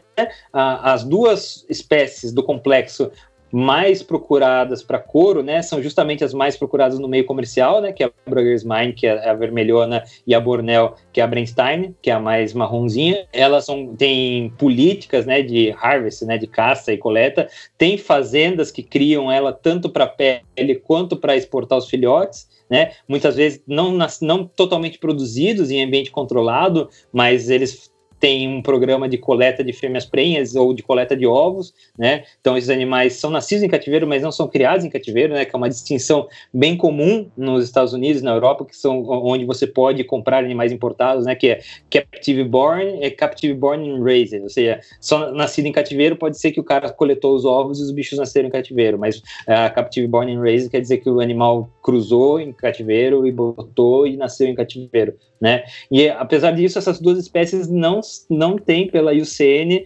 nenhuma ameaça de, de extinção, ou seja, eles estão no least concern, né, de menor preocupação no, no status de conservação dessas duas espécies. O que né, justifica a gente falar de novo que é, interesse comercial extrativismo não, nos dias de hoje não é sinônimo de perigo de extinção ou de ameaça às populações naturais, ao equilíbrio das populações naturais. Perfeito. Mais algum ponto sobre isso, Jorge? Não. Concordo com, com o Renatinho aí em gênero, número e grau. Milagre, mas tudo bem. Milagre não, concordo muita coisa com você, mais até do que devia às vezes. Cara, e aí uma, uma outra dúvida, uma pergunta que está no nosso roteiro é sobre o clima da região, que o bioma dele e tudo mais, né? Que é uma coisa que eu estou fazendo aqui. Outras pessoas que compraram também essa espécie têm feito diferente. É, mas logo quando eu comprei, eu recebi muito vídeo e, e relatos de pessoas do hobby, que já tinha, e mesmo que ilegal aqui no Brasil, mas que já cria esse bicho há um tempo. E, e falava do tipo zero aquecimento. Não tem aquecimento para esse bicho, é, coloca esse, isso que acho que até o Renato também que eu conversei, que conheci algum, alguns relatos que falou da questão do temperamento também, que poderia estar ligado a essa questão do estresse por calor. Do estresse por calor e tal. E foi muito assim. Logo quando ela chegou, ó, a primeira coisa que a gente faz é reproduzir a experiência que a gente tem. Já meti uma placa debaixo da caixa dela e tal. Os primeiros manejos, chiando pra caramba, muito arredia e tal depois que eu conversei com o Renato, e até recebi os outros vídeos das pessoas falando que, que mantinha aquecimento, mostrando os bichos assim, puto da vida, o bicho dando bote para tudo quanto é lado, quem mantinha com aquecimento, e eu fiz o teste, tipo, tirei total aquecimento, botei quase que um palmo de chips de coco, com fibra e tudo mais, encharquei, fiz quase um brejo ali, um pântano pro bicho e coloquei. É outro bicho, é outro bicho, assim. Diferente de quem tá criando, por exemplo, no Lignocell, e com um pote de água, o bicho passa o dia inteiro dentro do pote de água. No meu, o bicho não entra na água. Eu nunca vi ele na água. Mas ele fica totalmente submerso no substrato ali, naquele clima totalmente úmido para ele, assim. Então, é, queria que vocês falassem um pouco dessa questão do clima da região, desse condicionamento. É um pouco que a gente ia falar logo no, no, no tópico seguinte, que era a temperatura, né? Então, acho que juntar um pouco desses dois aí. É, eu, na, na minha experiência, eu trabalhei com algumas blogs e eu lembro de uma que eu trabalhava, um macho jovem, e ele realmente vivia na água e o terrário tinha um aquecimento fodido, porque assim, é, era o que se tinha na época de informação de blog. O bicho vem de, de um clima tropical, né? E provavelmente eles estão. Eles precisam de calor, igual todas as outras pitons, né? Bo, é, com, não, é, não tô falando de um hotspot de 40, tô falando de um hotspot de 30. Igual Ball, igual Burmese, né? E, a, a, gente mantinha assim e o bicho ficava na água, né? E aí eu, eu comecei a ver alguns vídeos e tal de, de, criadores nos Estados Unidos, já com vários índices zootécnicos mais trabalhados, né? Ou seja, pessoas que já produziam mais, pessoas que criavam mais tempo, e justamente falando justamente disso, porque um dos problemas de manter esses bichos é que todo mundo aqui fritava os bichos, porque tá acostumado a fazer isso com outras pitons, e os bichos ficavam puto. E daí ia pra água, tentava termorregular, e daí todo mundo achava, não, é falta de umidade, e metia umidade no bicho. Esses bichos têm um histórico, antigamente, tinha um histórico muito grande de impactação, que é uma consequência de desidratação, né? É, que eu vou querer então, falar um pouco sobre isso também. Se, e, e, e aí, por experiência de robistas. As, pelo que eu pesquisei, nas, nas regiões, realmente eles vivem em clima tropical. Mas não significa que o bicho viva nessa condição de temperatura alta, né? Então, assim, mas depois vê, pô, mas não é possível que o bicho esteja agressivo porque ele tá bem, ele tá responsivo, né? Ou pode ser que o bicho na temperatura menor e umidade mais alta, o bicho não, não tem energia para expressar o seu comportamento natural agressivo.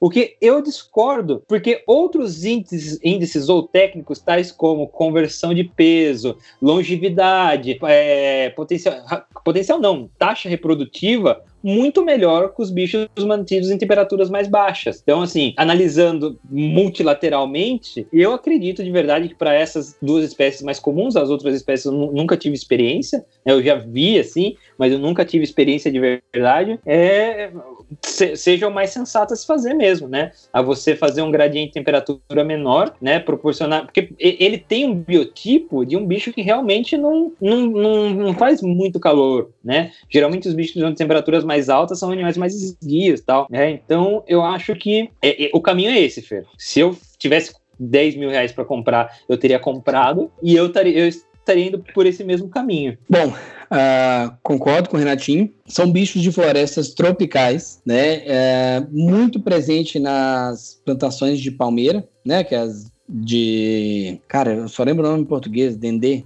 Mas tem um nome gourmet para plantação de palmeiras de dendê lá fora. Nutella. Isso, que vai fazer Nutella. Como é que é o nome da. da... óleo de palma. Isso, Acho que ele palma. queria falar raiz de Nutella e você é isso que faz a Nutella. Não, não, faz a Nutella mesmo. Não, eu tô ligado. é a Nutella é feito de óleo de palma. Que mata orangotango. Isso, tem toda a discussão filosófica sobre Nutella e tal. E, e não só a Nutella, né? Vários outros produtos alimentícios são feitos com óleo de palma. Então a gente tem nas plantações de palma a presença desse bicho né, naquela região, que é uma região densa uh, com essas plantações, e bichos presentes em pântano. Tá? Tem um trabalho, não sei de quem é, que mede temperatura de toca de serpentes na Mata Atlântica, região do sul da Bahia ali, mais ou menos, que é uma região bem quente, uma região, né, a gente vai pegar aí temperaturas médias ambientes na casa de 30, 35 graus, enquanto a, as tocas habitadas por serpentes nessa região estão na casa de 22, 23 graus, né? Então, nem sempre a mesma temperatura que a gente tem uh, medida parametricamente, né, por uma estação meteorológica, é a temperatura, a temperatura de vida daquele animal ocorrendo. Então, Uh, pântanos tendem a ser mais frios devido à umidade uh, muito alta, tudo. É um cuidado que eu acho que a gente tem que tomar na hora da manutenção desses bichos, né? Uh, essa questão dos bichos dentro da água, eu até anotei aqui para a gente não esquecer de falar, que é muito comum né, esses bichos serem encontrados próximos de cursos d'água. Então, os recintos têm que ser pensados nisso. Quando o Fernando falou assim: ah, a minha eu mantenho no chip de coco bem úmido, o bicho não entra na água. Aí, quem está mantendo o lignocel, o bicho vai entrar na água. O lignocel é um substrato pensado em animais de ambiente mais árido. Tá? Ele é lignocel, aspen, a gente está pensando isso em controle de umidade. Então eu quero ter o menor umidade possível. Manter uma blood no lignocel, na hora que o bicho entra na água, vaza aquela água para tudo, você perde aquele lignocel inteiro. Ele começa, ele absorve demais, ele não dá conta, daqui a pouco ele tá mofando. Ele mofa. Né? E o, o chips de coco, ele lidar muito melhor com essa questão, até pelo pH do chips de coco, ele vai lidar muito melhor com essa questão do, dessa umidade, dessa água entornada, do que uh, o lignocel. Só para voltar no, no, tema da agressividade que a gente linkou, entre as Brokers Mine, né, que são as True Blood, as né? É, tinha uma meio que uma lenda urbana entre os criadores, né? Que dos Estados Unidos, os primeiros que importavam os bichos de verdade, né? Que eram os que vinham da Malásia que as que eram que mais vinham por causa que as leis de exportação eram mais fáceis, eram mais agressivos que os que vinham da Indonésia. E, e, eles justificavam isso porque na Indonésia os bichos eram nascidos, mas naquele esquema que a gente comentou, né? Pegavam os ovos natureza e nasciam em cativeiro. Então, apesar da gente saber, por exemplo, em Sencra, no Jiboias Brasil, eu fiquei incrédulo, assim. É, convencido, mas incrédulo. É, que conforme os bichos iam nascendo, os bichos estavam cada vez mais mansos. Eu concordo com isso. Então, as, assim. As pessoas que eu conheço que têm sempre do jiboia geralmente são mansas. A minha do STK é o capeta. Então, assim, então é um melhoramento genético, por assim dizer, para a nossa necessidade de consumo. Né? Então, também é um dos fatores. Mas, por exemplo, lá no, no Peru, eu tinha uma Blood de mais de 20 anos. Você não, o zoológico tinha. É, mas eu era curador de répteis e anfíbios, então era mesmo. Como tudo. Já vi uma história parecida com essa hoje, né, Jorge? É. de confundir que o bicho é meu. Não vende, não. Mentira, é, se algum diretor do zoológico Rochipa estiver escutando. É, é, e, cara, o bicho era gigante, velho, ou seja, o bicho provavelmente foi capturado em vida livre, né? É, é mansa, né? Não, de colo. Não é que era mansa, era de colo. O bicho era de colo. Sério. Zero é. aquecimento. Bicho de 20 anos. Brutal. Nunca ficou doente. Eu nunca tratei aquele bicho no zoológico. E então, assim, eu, eu tenho meus motivos para acreditar que esse é o caminho certo para o manejo ideal desse bicho. Cara, eu tô vendo no comportamento dela, assim, como ela é muito mais calma e mais tranquila, assim, porque ela também é muito agitada ela é rápida demais. Eu me assustei um pouco como o bicho é rápido, véio. E, tipo, pra é. sair da caixa, às vezes, tipo, ela tá assim. Eu geralmente vou pegar ela, vou mexer um pouquinho do rabo pra ver se ela. Pelo menos sei onde tá a cabeça dela pra não tomar uma de graça, assim, né? Mano, um bicho desse grande. Ela sai disparada, assim, ó. Sobe na caixa, assim, ela só não pula porque ela, ela vê da altura. Eu acho isso até interessante, assim, como ela percebe isso. Se é a Bull Snake, ela I, I believe I can fly. Ela se joga de um jeito assim. Cara, quando você vê uma, uma dessas grande dando bote, usando o corpo inteiro, que elas são tipo, sabe, jararaquinha quando tá dando bote, que ela vai pula no ar, junto, né? Ela pula no ar e dá um estirãozinho assim. Cara, esses bichos grandes fazem a mesma coisa, velho. É assustador. Deus me é. livre. É. Não, quando o Renato fala desses bichos grandes, a gente tá falando de um bicho que chega até 23 quilos. Sim, sim, é, é grande mesmo. É, é grande. E ela não tem pescoço, parece, é um bicho difícil de conter. Ih, Renato, Cara, fazer uma pergunta. Você que é veterinário, cobra tem pescoço ou não tem pescoço? Lógico que tem. É cabeça e pescoço o resto do bicho? Cabeça, pescoço e cauda? Não. Olha, eu tenho várias respostas para essa pergunta. Eu vou nem entrar nelas, senão... mas, mas então no programa Family Friends e nenhuma dessas, dessas respostas é científica, então eu vou Vou me abster de comentários.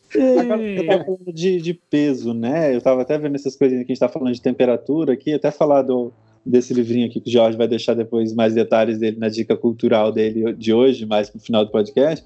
Mas ele fala mais ou menos de manter o ambiente a 26 graus, por exemplo. Celsius. Sim, exato.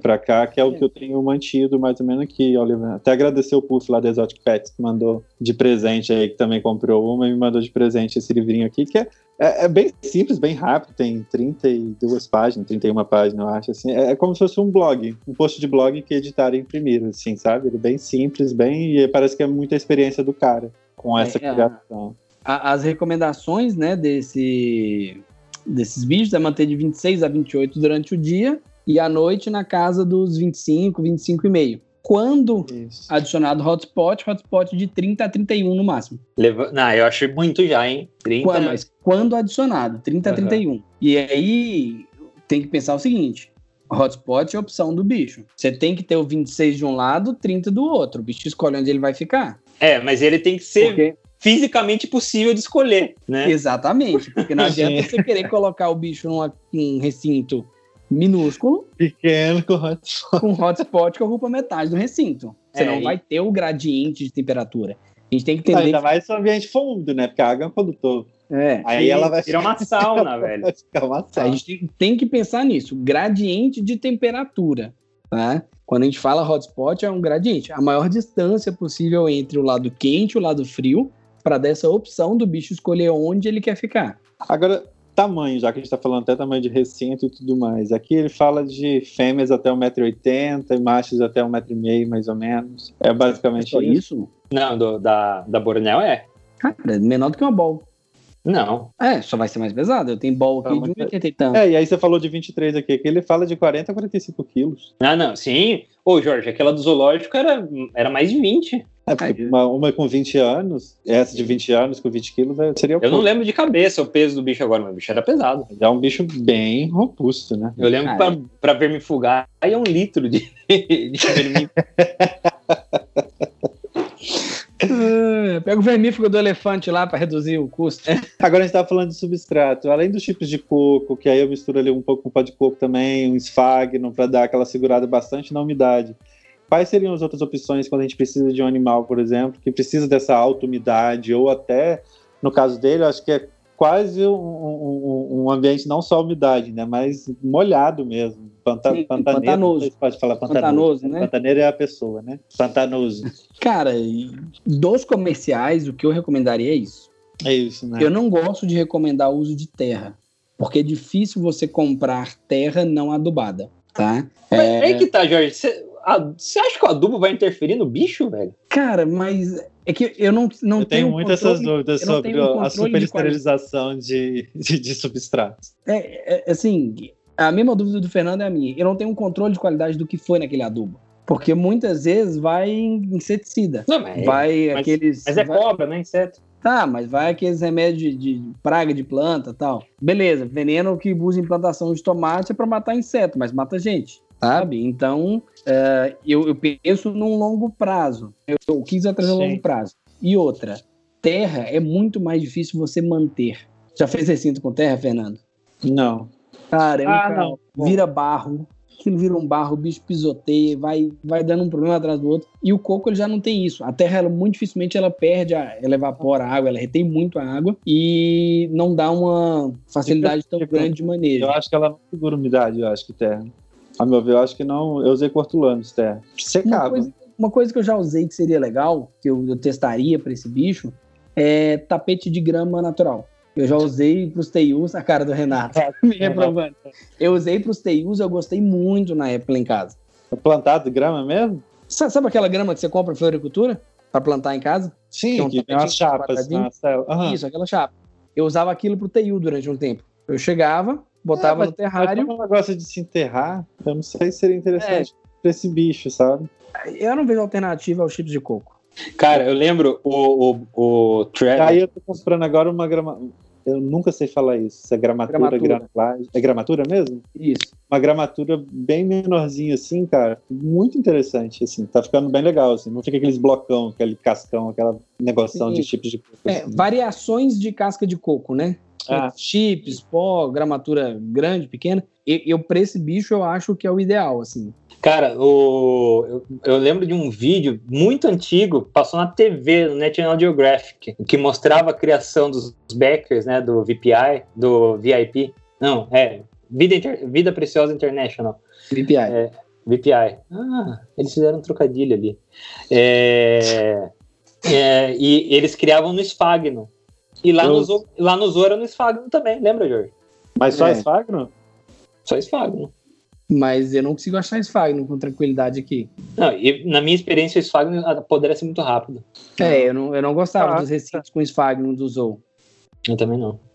Mas usava. E, mas eu acho que realmente vocês estão falando misturar o, diferentes gramaturas de pó de coco com, com chips de coco, eu acho que é o melhor. Eu, é. eu usaria isso. Eu fiz um blend que eu ganhei, ganhei na verdade, do Fábio, da Zerba Terrares. Um abraço pro Fábio. Gente boa pra caramba. Nossa, eu amo aquele cara, velho. Cara, é sensacional demais. E aí, cara, ele me deu um que é. é... E ele, pra esterilizar, vou te falar, podia trabalhar em hospital pra esterilizar coisa de UTI. Vixe, substrato caro, que bota na churrasqueira e bota uma vez, duas vezes, seis vezes, duzentas vezes e tal. Mas ele me deu quatro saquinhos, que é pó de coco, chips de coco, é... esfagno, e fibra, eu acho. São quatro diferentes, assim. E aí você mistura todos esses, assim, cara. Ficou uma textura muito legal. Eu tô usando com a Maurus. Bicho, o bicho que só ficava no cork-bark, agora só fica enterrado. É muito, muito diferente o comportamento dele. Então ele só ficava no cork-bark o tempo inteiro na toquinha. E, e, na parte aquecida, porque essa toquinha ficava na parte aquecida. Quando ele teve esse ambiente todo, é, antes era só chips de coco com ela, ele só fica enterrado e na parte fria, assim. Então muda muito, né? É uma outra mistura, assim. Dessa não daria para Blood, né? Porque tem o, o pó de coco aqui, viraria uma, uma lama. Mas é uma outra mistura que tá bem legal também. É, eu acho que a gente vai, vai aprendendo testando, tendo bicho na prática e é. eu acho muito assim, o substrato ele tem que adequar o tipo de recinto que você tem. Sim. Se você trabalha com MDF, tem que tomar determinados cuidados. Você trabalha com vidro, é muito mais tranquilo. Você trabalha com madeira de demolição, é uma coisa. Cada recinto é um, um recinto individual que você vai tentar adequar aquele recinto nos melhores parâmetros possíveis para aquela espécie que está dentro dele, né? E eu sou apaixonado com design de recinto. Eu tinha pensado em fazer meu mestrado com design de recinto, mas depois eu desisti porque eu não entendo nada de design. É, Mas é, assim, o vou vidro pra ajuda arquitetura. muito. Não O sei o que é uma paleta de cores. É. Mas é, o vidro ajuda muito mesmo nessa manutenção, assim. Agora eu, eu vou mandar fazer para as Epicos aqui, vão ser todos de vidro, provavelmente. Todos lá com o Fábio. E até no de MDF, que são os maiores, que eu tenho que não dá pra você fazer um de 2 metros de vidro. Mas eu Conheço posso uma têmpera que te faz, hein? Aí de São Paulo.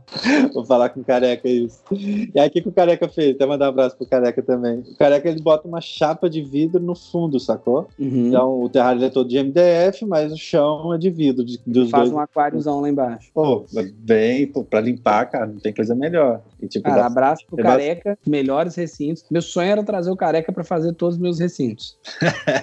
Não, esse- o cuidado que o cara tem, o acabamento, o- a parte elétrica toda passada bonitinha. Eu tive o prazer de conhecer o Careca, é um cara, assim, fenomenal. fenomenal. Essa, essa morro de rir com ele. Engraçado pra cacete. É. tá? Ah, Eu não, não- dá pra eu ir na oficina conheço. dele e não perder umas 4 horas e meia de papo. Eu não É, conheci fica. ele, porque a, a única tentativa que eu tive de falar com ele, eu acho que ele confundiu as coisas e nunca mais falou comigo. Então. mas realmente é um cara que eu queria ser amigo também. Cara, sensacional. Não, mas não foi assim, não, não foi nem. Eu, eu falei, ah, me passaram seu contato, não sei o que, não sei o que. Isso aqui era pra fazer terrário mesmo. Ele falou, eu não vendo bichos. Nunca mais falou nada. ok. Desculpa. Bloqueado. Enriquecimento, já que a gente fala de um, de, um, de um bicho que vai ficar totalmente enterrado a maior parte do tempo, são recintos que precisam de algum tipo de enriquecimento, tipo galho, vegetação, ou não. Às vezes eu coloco até aqueles, aqueles vasos de fibra de coco que a gente vira do lado e corta e faz na toca. Às vezes eu até coloco lá e tal. Já percebi que algumas vezes, quando eu tirei essa toca, ela estava na parte de cima, ela não estava enterrada. Então, eu acho, eu acho que o, o- legal é você dar opção. Cara, eu vi uma, o Tom Cruise, ele, ele criava um terrário externo. Ele tirava várias fotos dos bichos empolerados, velho. É isso que eu ia perguntar. Ele é muito grande, eu não imaginaria esse bicho Então, empolerado. mas tipo ball, velho. Ball. arborícola, bom arborícola. E Sim. hortulanos é, ter- é terrestre. Pra mim é isso. Então, é, cara, ball, eu fiquei impressionado. A última vez que a gente foi pra, pra Alemanha com a Larissa, eh, eu e a Larissa fomos pra Alemanha, a gente passou em vários zoológicos, né? Aí tinha, tinha umas reuniões lá, a gente foi, conheceu todos os zoológicos. E ela curte muito ball. E aí ela sempre falava, puxa, se tivesse uma ball, ia fazer um terrário assim com tronco. Eu falava, nossa, não tá viajando, ball não, não sobe e tal, não sei o quê. Cara, todas, 100% das balls que a gente viu em zoológico, que tinha a opção de estar empoleirada, estavam empoleirada, cara. Verdade. Isso é o segredo que a indústria dos répteis não quer que as pessoas saibam. Porque fodeu tudo. E aí você vê papers, cara, eu falei, não é possível, né? Eu, eu- e eu queria justificar que eu tava certo, que a gente só tinha tido azar de encontrar um monte de bicho empoleirado. Cara, tem paper que fala que macho praticamente é arborícola, que só come, que só come ave, né? E filhote, jovens e filhotes são praticamente arborícola. Eu E- vi esse do, do, do filhote jovem também, macho. e, e os bichos vivem empoleirado. E a gente põe os bichos em caixa, cara. A gente não, né? Quem tem bol, né, Fernando? Aí- Não, mas a minha tem tronco dentro do terrário. E ela fica em brincando. cima o tempo todo, cara. Ou ela Cara. tá em cima do terrário, ou ela tá em cima da toca. E aí tem um- um- umas vegetações no canto do terrário. Ela sobe também. Eu já tô vendo de colocar mais galho pra ela. Sim, cara, e o bicho, você olha pro bicho, na nossa ignorância, fala, esse bicho vive enterrado. E acho que pode ser a mesma coisa com, com, com esse complexo de, de espécie aí que a gente tá conversando hoje. Mas né? é, porque se você vai olhar, por exemplo, alguns documentários que falam sobre né, a, a captura ou não sei o quê, quando você vai olhar como eles fazem a captura lá na África desses bichos em natureza, é em toca. Eles, enfia- é igual uma toca de um tatu, assim, sabe? Coruja, sei lá, assim. Eles Não, vão mas- no meio da terra mesmo, tira o bicho lá de dentro. Então eu acho que daí, sei lá, que vem muito da cabeça das pessoas que esse bicho fica intocado, que é um bicho que, que, que é de chão. Mas A gente pode pensar, por exemplo, bol. Todo vídeo os, os caras tiram o bicho de baixo, mas eles estão coletando fêmea com ovo. Exato, é só lugar de postura, né? É, é a mesma coisa que cani- quem tava conversando em off. Caninos, batese e Sim. hortulano, os bichos vão pra, pra baixo pra parir. Morelia viridis vai pra baixo pra incubar os ovos. Ela não, fica, ela não acha um, um visgo de tronco e faz o ninho dela ali, tipo um passarinho. Ela vai pro chão pra incubar. A casinha na árvore, ela não tem É. a casinha na árvore. Não, não tem. Então ela vai pro chão pra incubar. E, então eu acho que também pode ser isso, né? Não é que o bicho tá incubando, que o bicho quer viver enterrado, né?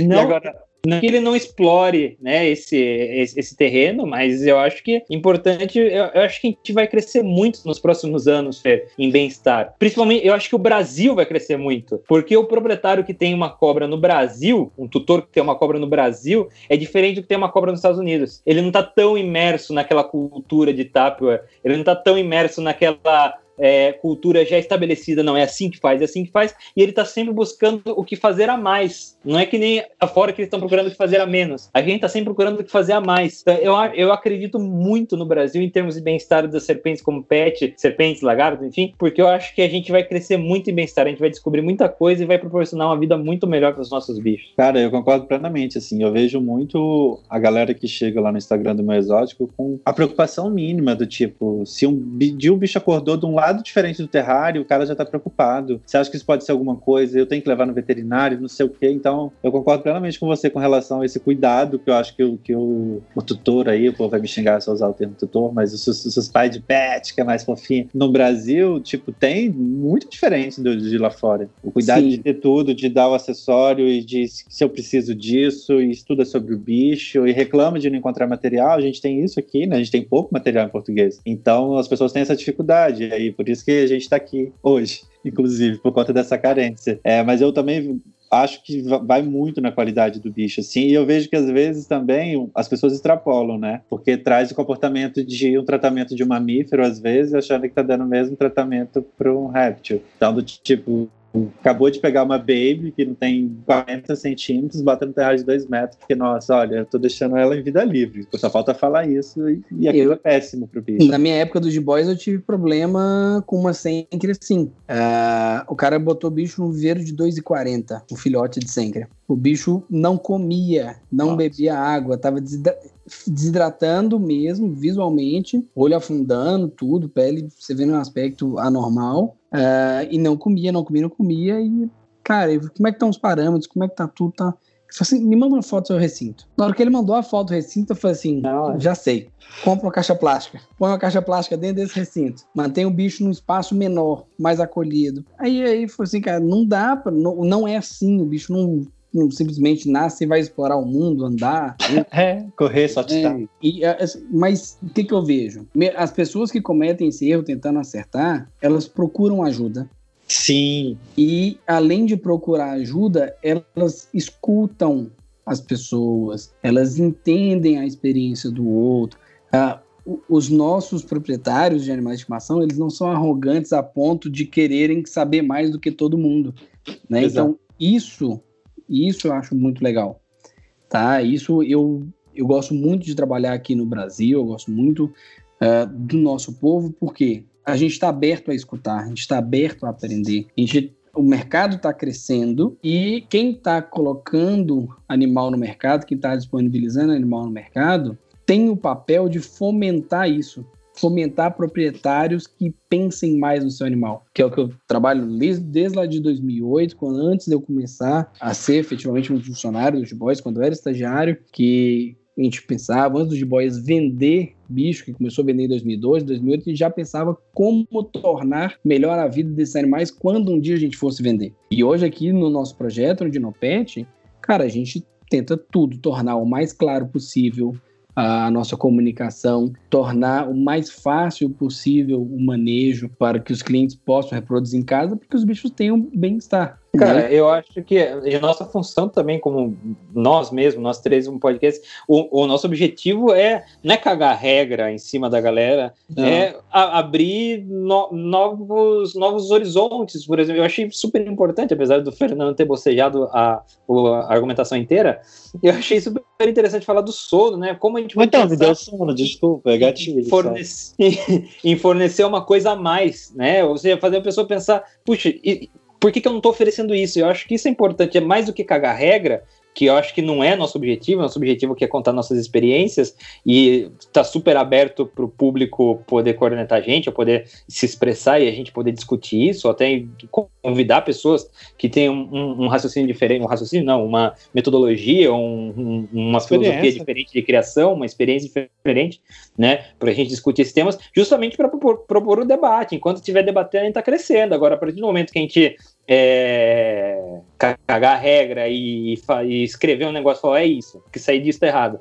Aí eu acho que a gente perde a capacidade perde sentido, de é. E que cada indivíduo é cada um, né? Tipo, cada bicho é um bicho. Às vezes a gente fala muito da Sencra, que eu falo, eu parei de falar que Sencra não é para iniciante, ou que Sencra é isso ou aquilo, porque tem milhões de pessoas que tem. Eu, eu só acredito manso. porque eu vi. E aí eu vi várias assises, por exemplo, que todo mundo fala super bem, que é super agressivas, assim, sabe? Então, assim, não dá, cara. Eu acho que é muito disso que você falou, meu, de trocar experiência. Do tipo, cara, aqui eu fiz assim e deu certo. Assim eu fiz assado e deu também. Ou não, vai ter pra outra pessoa que talvez não vai dar, porque o bicho vai reagir diferente também, né? É, e na minha experiência, a condição ambiental interfere muito nisso. Hum. Que é o que a gente tá falando do bicho de hoje, das Blood. Cara, a condição ambiental interfere diretamente. E como você está no dia, qual energia você está emanando, como você está agindo com o animal, outro fator completamente importante. Exato. Né? Então, uh, é claro que cada bicho tem a sua individualidade, cada recinto tem a sua individualidade, cada lugar que você está criando bicho tem a sua individualidade. A gente tem que tentar, tentar tornar aquilo ali o, o melhor possível para o conforto do animal. Então, recomendações são extremamente difíceis. Às vezes, dependendo da pessoa, eu vou ter que recomendar uma lâmpada de cerâmica para aquecer uma blode, porque ela está aqui em Curitiba. Exato. Está aqui, por exemplo, em Campina Grande do Sul, onde eu moro, na zona rural, que é 4 graus a menos que Curitiba, que é a capital mais fria do país. Cara, aqui nós estamos, sei lá, hoje é março, amanheceu com 14 graus. É completamente fora da realidade de alguém que está em São Paulo, igual vocês. Sim. Fora de alguém que está em Belo Horizonte de alguém que está na Bahia. É, tem um seguidor, por exemplo, que ele mora no Nordeste. Ele tem um, ele comprou uma blog. Ele tem, ele mora no Ceará. Tem que pôr um cooler. Ele, falou, ele falou, tipo, jamais eu boto aquecimento para ela, não tem a mínima Sim. necessidade. Ele, ele fala assim, até para as outras daqui, às vezes eu desligo o aquecimento de tão quente que é. Sim, eu tenho tá. conhecidos do Ceará que criam jiboias sem aquecimento e os bichos dão 6, 7 quilos em um ano, sabe? Cara, e aí até falando em condições aí climáticas também, quando a gente fala de um terrário muito úmido, é, bem pantanoso, aí vamos colocar assim para as blogs, como que tem que ser a ventilação também? Tem que ser bem ventilado para não mofar, né? Se a gente está falando de um ambiente extremamente úmido, já que não Se... tem aquecimento, como que fica a questão de ventilação? Então, umidade e calor é igual fungo, certo? Umidade e ventilação são opostos. Quanto mais ventilado, mais seco. Quanto menos ventilado, mais úmido. Então, o que eu acho como um recinto ideal? Esse substrato úmido, para controlar, reter ali, um vasilhão d'água gigante. Porque eu mantenho a umidade da evaporação dessa vasilha d'água, eu mantenho a umidade de solo e a opção do bicho entrar e sair na água a hora que ele precisar regular. Uma vasilha d'água que o bicho realmente consiga entrar dentro, tá? Ah, mas o bicho tem 2 metros e 40 quilos. Se vira. Cara, faz um laguinho, uma massa. Não, tem aquelas caixas, sabe que eu já usava? Eu tinha uma de gigantescas e eu coloquei. Eu tem umas coisas que você compra material de construção para misturar massa. Sim, caixa Sabe? de massa. É, uma caixa de massa. Assim, caixa bem umas pretas. Então, a, cara... As minhas duas jiboias também eu uso caixa de massa de poste d'água. Tem, tem que dar um jeito. Eu, eu acho assim, isso. Cuidado com fungo, por exemplo. Todos esses acessórios que a gente vai pôr, é, tronco, essas coisas, tem que esterilizar bem. Talvez uma vassoura de fogo. De tempo em tempo tem que manter a, a higienização disso não é esterilizar, entrou no recinto, acabou, nunca mais eu vou mexer, sabe? É, é um processo periódico de manter a higienização. Você não lava vasilha d'água toda vez que o bicho defeca?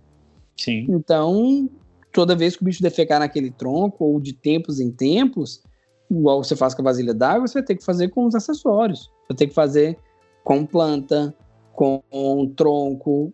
Você vai ter que manter a higienização daquilo. Tá? Porque a gente não está falando de um terrário bioativo autossustentável. Isso que eu ia perguntar, para um bicho desse que fica enterrado ali, tem problema ser um bioativo? Ele conviver com os, detrator, com os detratores que ficam ali, com os insetinhos? Não. Eu, eu já vi acho que os insetos poderiam atacar o bicho, por exemplo? Eu já vi recomendações de bioativo para esses bichos, principalmente reticulatos e moluros, porque são animais que comumente têm problema de equidise, por serem muito grandes e tal. E a recomendação do bioativo justamente para a microfauna fazer se alimentar dessas peles mortas nos animais, né? Nunca usei. Eu já ouvi relato próximo, assim, de gente que viu, próximo não, né, que eu ouvi de gente vendo até o, os colêmbulos comendo a pele no bicho, assim, pele sim, que fica. Sim, a, a, a diz, né, aquele problema ali de pele que agarrou, que é muito comum nesses bichos gigantes, é, eu li vários relatos recomendando a manutenção em bioativo para isso. Seria uma das vantagens do bioativo para uh, a serpente, porque assim, o bioativo ele é bom para o proprietário. A primeira Sim. visão que você fala, vou montar um bioativo é, vou mexer menos no recinto. É. Fato. Você monta um bioativo para mexer menos no recinto. Para o bicho não, não. Entendeu? Ah, por exemplo, no nosso desenho do criador foi para tocar o mínimo possível nos animais, mas interferir o mínimo. Então, a grande maioria das serpentes, a gente não tira, põe num rodízio, limpa, não. Fica, os bichos ficam na caixa, estão do outro lado, a gente limpa aqui e tal. É, esse é o que a gente priorizou. Então, um bioativo é esse mesmo processo de priorizar, não tocar, deixar o bicho mais natural, mais lá no recinto dele e tal. Para um reticulatus, para um molurus, para uma, uma plod, ah, vai ter que catar o cocô ali, porque os colêmbulos não vão digerir dois quilos de, de, cocô em um dia, sabe? Haja colêmbulo. Mas Chateado. o resto, o que sobra ali naquele substrato, eles vão digerir tranquilamente. É, eu não vejo impedimento quanto a isso. Não, bicho... Mas, Jorge, do jeito que você, que você colocou, deu a impressão que você estava falando que é bom só pro dono, não pro bicho. É isso mesmo? É, eu fiquei com essa impressão já desistindo aqui, fazendo só naturalista e nada bioativo. Então, tem uma discussão muito grande dessa questão do bioativo. Eu estou tentando entrar mais, estudar mais sobre isso e entender melhor. Mas, aparentemente, tá? Superficial, assim, galera por favor, comentem, mandem comentários, tudo. A, a grande vantagem dos bioativos que surgiu lá com os anfíbios era evitar uh, manusear muitos animais. Então, aparentemente, a história dos bioativos vem com isso. É, se você pensar em animais muito estressados, animais que você não consegue manusear, por exemplo, um periquitamboia. Não dá para você ficar tirando para limpar o recinto toda hora. Então isso traz uma vantagem muito grande para o bicho. Uma boia, que é um bicho mais né, complicado de manuseio ali, é, traz uma vantagem para o bicho. É, agora, você falar que uma planta dentro de um viveiro de uma jiboia, a função dela para a jiboia é conforto térmico, que ela vai favorecer ali um conforto térmico e conforto visual. Então, o bioativo para os animais vai oferecer conforto térmico, conforto visual, conforto, né, uma questão de controle de umidade maior. Então, para o animal seria basicamente isso. Agora, a questão da limpeza, para mim, ela traz muito para o bicho também. Ele ficar menos com o menor contato possível com aquele uh, material que ele, que ele produziu, né? Ele é melhor para o bicho. Né? Então, aquela microfauna trabalhando, decompondo toda, toda aquela sujeira que a gente não consegue limpar no manual,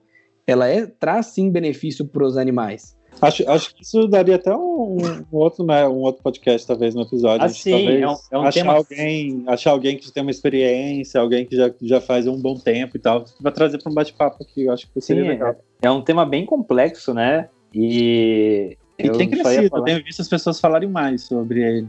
Não, e tem coisa que tem ainda para ser explorada, não só como manutenção, como para prevenção. Tem uma espécie de joaninha que é estudada pela Embrapa que come mites, velho. Nossa, Imagina, que, que sonho. É, não sei se come, se ela come exatamente o mites da serpente, mas come várias espécies de mites, que é o que os caras usam em plantação e em criação estudado pela Embrapa. Então, olha que potencial, velho. É o maior medo da minha vida. Acho que eu tenho mais medo de, de, de, de maissagem do que de Covid. Não, eu também. Eu, eu, eu, não, eu não como nem sorvete de flocos, que me dá desespero. Eu, às vezes eu sentava no Jiboias Brasil e falava, ah, quanto bicho, que legal. Daí eu pensava, falei, nossa, imagina, velho.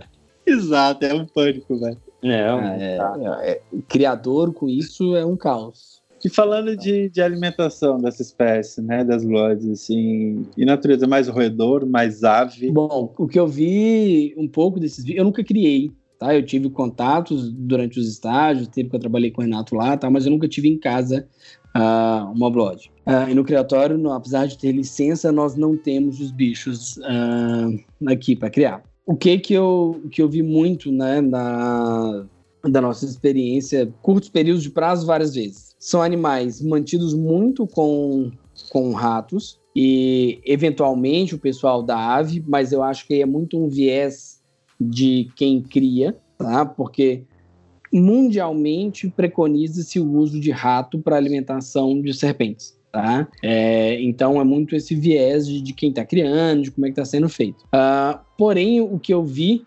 uh, em várias literaturas e tudo, é que é comum as pessoas acharem que comem presas grandes pelo tamanho corporal. E, na verdade, os bichos não são de comer presas tão grandes. E eles têm a receita perfeita para ficarem obesos. Uma fome gigantesca, são muito vorazes para comer e baixíssima atividade física. Então, a, a, maioria das literaturas recomenda muita atenção com isso, com esse volume alimentar, né? E aí, pensando em bichos de estimação, animais que não são para reprodução, isso acaba sendo pior ainda. Porque quando você tem um manejo reprodutivo, os animais eles têm um gasto energético nesse processo reprodutivo. E quando você tem um animal de estimação, ele não tem esse gasto energético, não é investido uh, energia na reprodução, nos machos locomover, desgastar, passar um tempo sem comer e participar dali de acasalamentos, disputas e tal.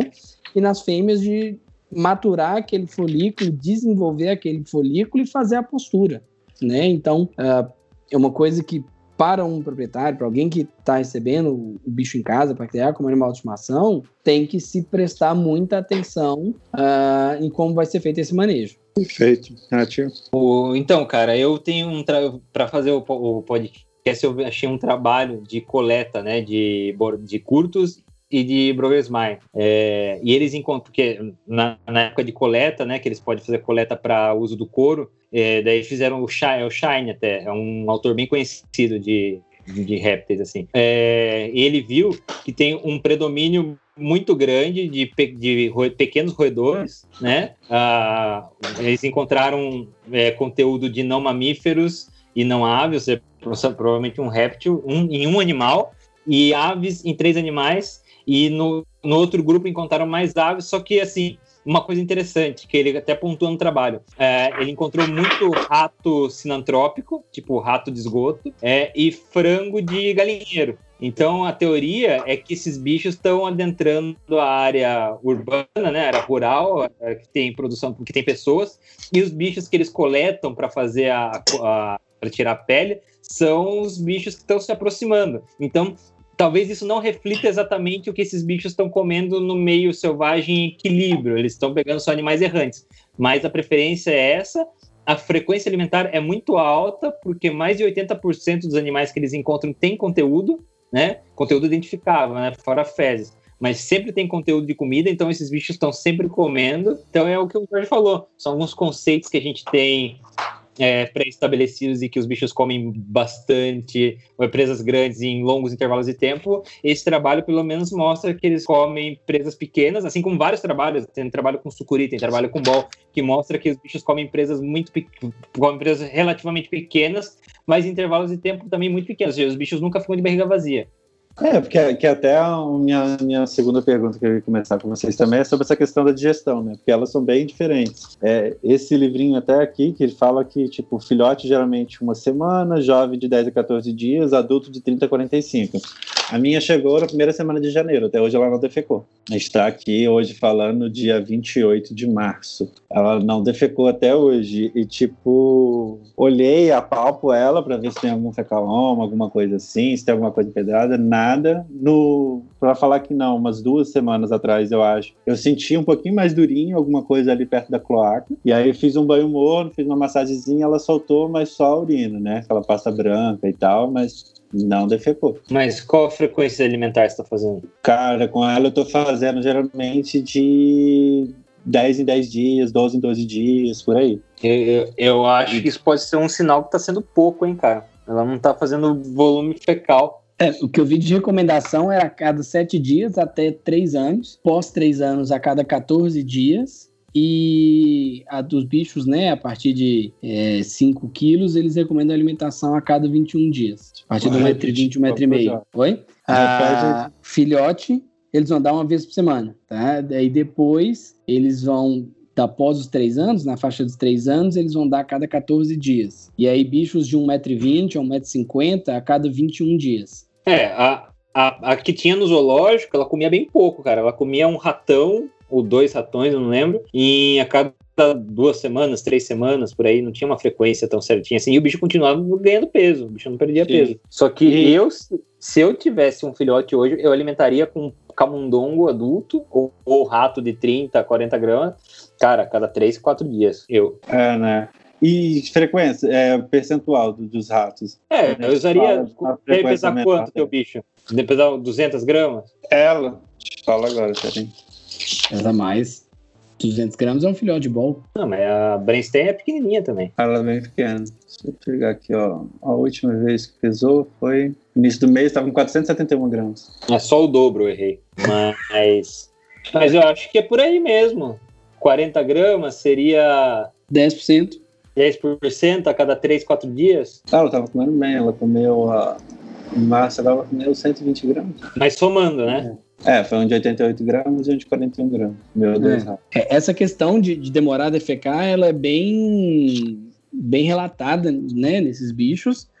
Ela, aparentemente, é um bicho que tem uma, um espaçamento maior, né? E o que eles falam, né, que quando você começa a alimentar a cada 10 a 14 dias, eles vão defecar uma vez a cada 30 a 45 dias. É, mas, Jorge, mas já faz dois meses. Eu tô achando que pode fazer alguma coisa aí, cara. Olha a Antônia que diz. Ontem eu fui alimentar ela, já tava em que Ah, então ela vai, ela vai trocar e vai cagar, certeza. É, eu também pensei nisso ontem. Porque aí, e, e o na, mais próximo da cloaca, assim, já tá bem, o volume tá bem estufado, assim, sacou? Eu falei, Ih, É. aqui vai rodar. E o que é muito um fator muito comum, né, desses fecalomas, de problemas de defecar nesses bichos, são fatores ambientais incorretos. Então, bicho desidratado, ah, temperatura incorreta, ah, uma superalimentação, isso é, é fator de constipar os bichos, né? Não, assim, mas, de travar. mas no caso. ah, No caso do Fernando, não é. O bicho está dentro dos parâmetros ideais.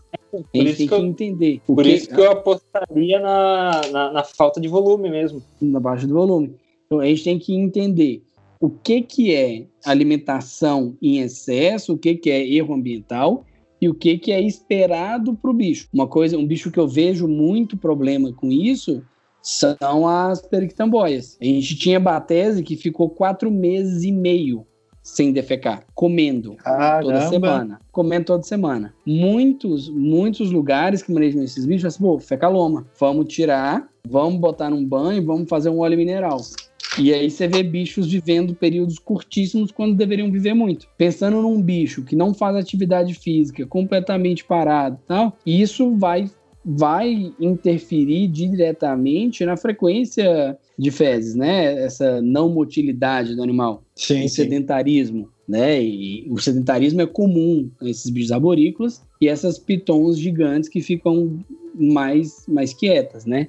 Então, o fator sedentarismo é um fator que eu acho importante nisso. Por exemplo, Até porque a Quando a- movimentação faz com que ela defeque, né? Estimula ali, né? Sim. É o que eu faço, por exemplo, com a BCA, que tem aquele probleminha. Então, eu tenho que fazer ela se movimentar lá, a natação dela, a hidroginástica dela, sempre para estimular ali ela, ela defecar. sim, essa motil... o banho que a gente vai dar nos bichos, ele é importante não só por questões de hidratação, mas também por estímulo dessa motilidade, né? Essa musculatura de- associada ao trato digestivo aí, que não é uma musculatura é, que a gente tem controle, né? Eu faço a hora que eu quiser. Perfeito. Só Renatinho, o queria, só queria fazer um adendo só que, pô, você falando isso, mas você cria há mil anos, né? Mas as- qualquer dúvida que você tiver com o seu bicho, procura o veterinário, porque Exato. pode, ser- pode ser isso, mas pode não ser, né? Vai dar do olho do, do, do tutor, né? Então, Que não é especialista. Então, leve para o veterinário sempre. pois é. E você ter tido três cobras, quatro cobras, também não faz você um especialista, né? Não, e eu- Exatamente. e eu principalmente quando são espécies diferentes, que isso é uma coisa que eu vejo que as pessoas, do tipo, ah, eu criei córnea assim, eu vou chegar onde eu vou criar assim, eu vou criar tudo como eu criei a primeira córnea da minha vida. E, e, e uma coisa que eu aprendi em ter espécies diferentes é justamente que, cada uma é completamente diferente da outra, né? Não, aquela história, né? Não, mas eu faço isso e o bicho tá bem. Mas quanto tempo faz isso? Ah, já faz mais de um ano. Um ano não significa nada para uma cobra, assim, em questão de estar bem ou tá mal, né? É, o bicho vai demorar três, quatro anos para morrer se você estiver fazendo errado. É exato, é aquilo. O bicho viveu. Não, mas o bicho viveu tantos anos. Não, ele sobreviveu tanto. É, exatamente. É, o coitado sobreviveu todo esse tempo, é incrível. É, essa recomendação do, do Renato aí é bem importante, né? Dessa questão de tem dúvida, vai veterinário. Mesmo eu criando, né, sei lá, desde 2008, sei lá quanto tempo dá isso, tendo passado por tantos bichos. Cara, a gente tem visita do, do André aqui, visita rotineira. André Saldanha, que é nosso veterinário, abraço pro André. Ontem mesmo ele estava aqui, passou o dia, a gente foi lá, deu, correu o olho nos bichos, o que, que precisa, tem alguma coisa estranha, alguma coisa normal, não tem, vamos olhar. E isso é muito importante para manter a qualidade dos bichos, a saúde dos bichos. Tem que ter um veterinário de confiança, competente para levar o seu animal. O veterinário tem que conhecer seu animal. Não adianta você chegar no veterinário só na hora do desespero que o bicho está todo arregaçado. É importante você ter frequência de visita ao veterinário, semestral, anual. Define com o seu veterinário o que, é o melhor para o seu animal. Tá? É, eu acho não, muito importante. Não precisa ser o Saldanha veterinário, pode ser um veterinário bom.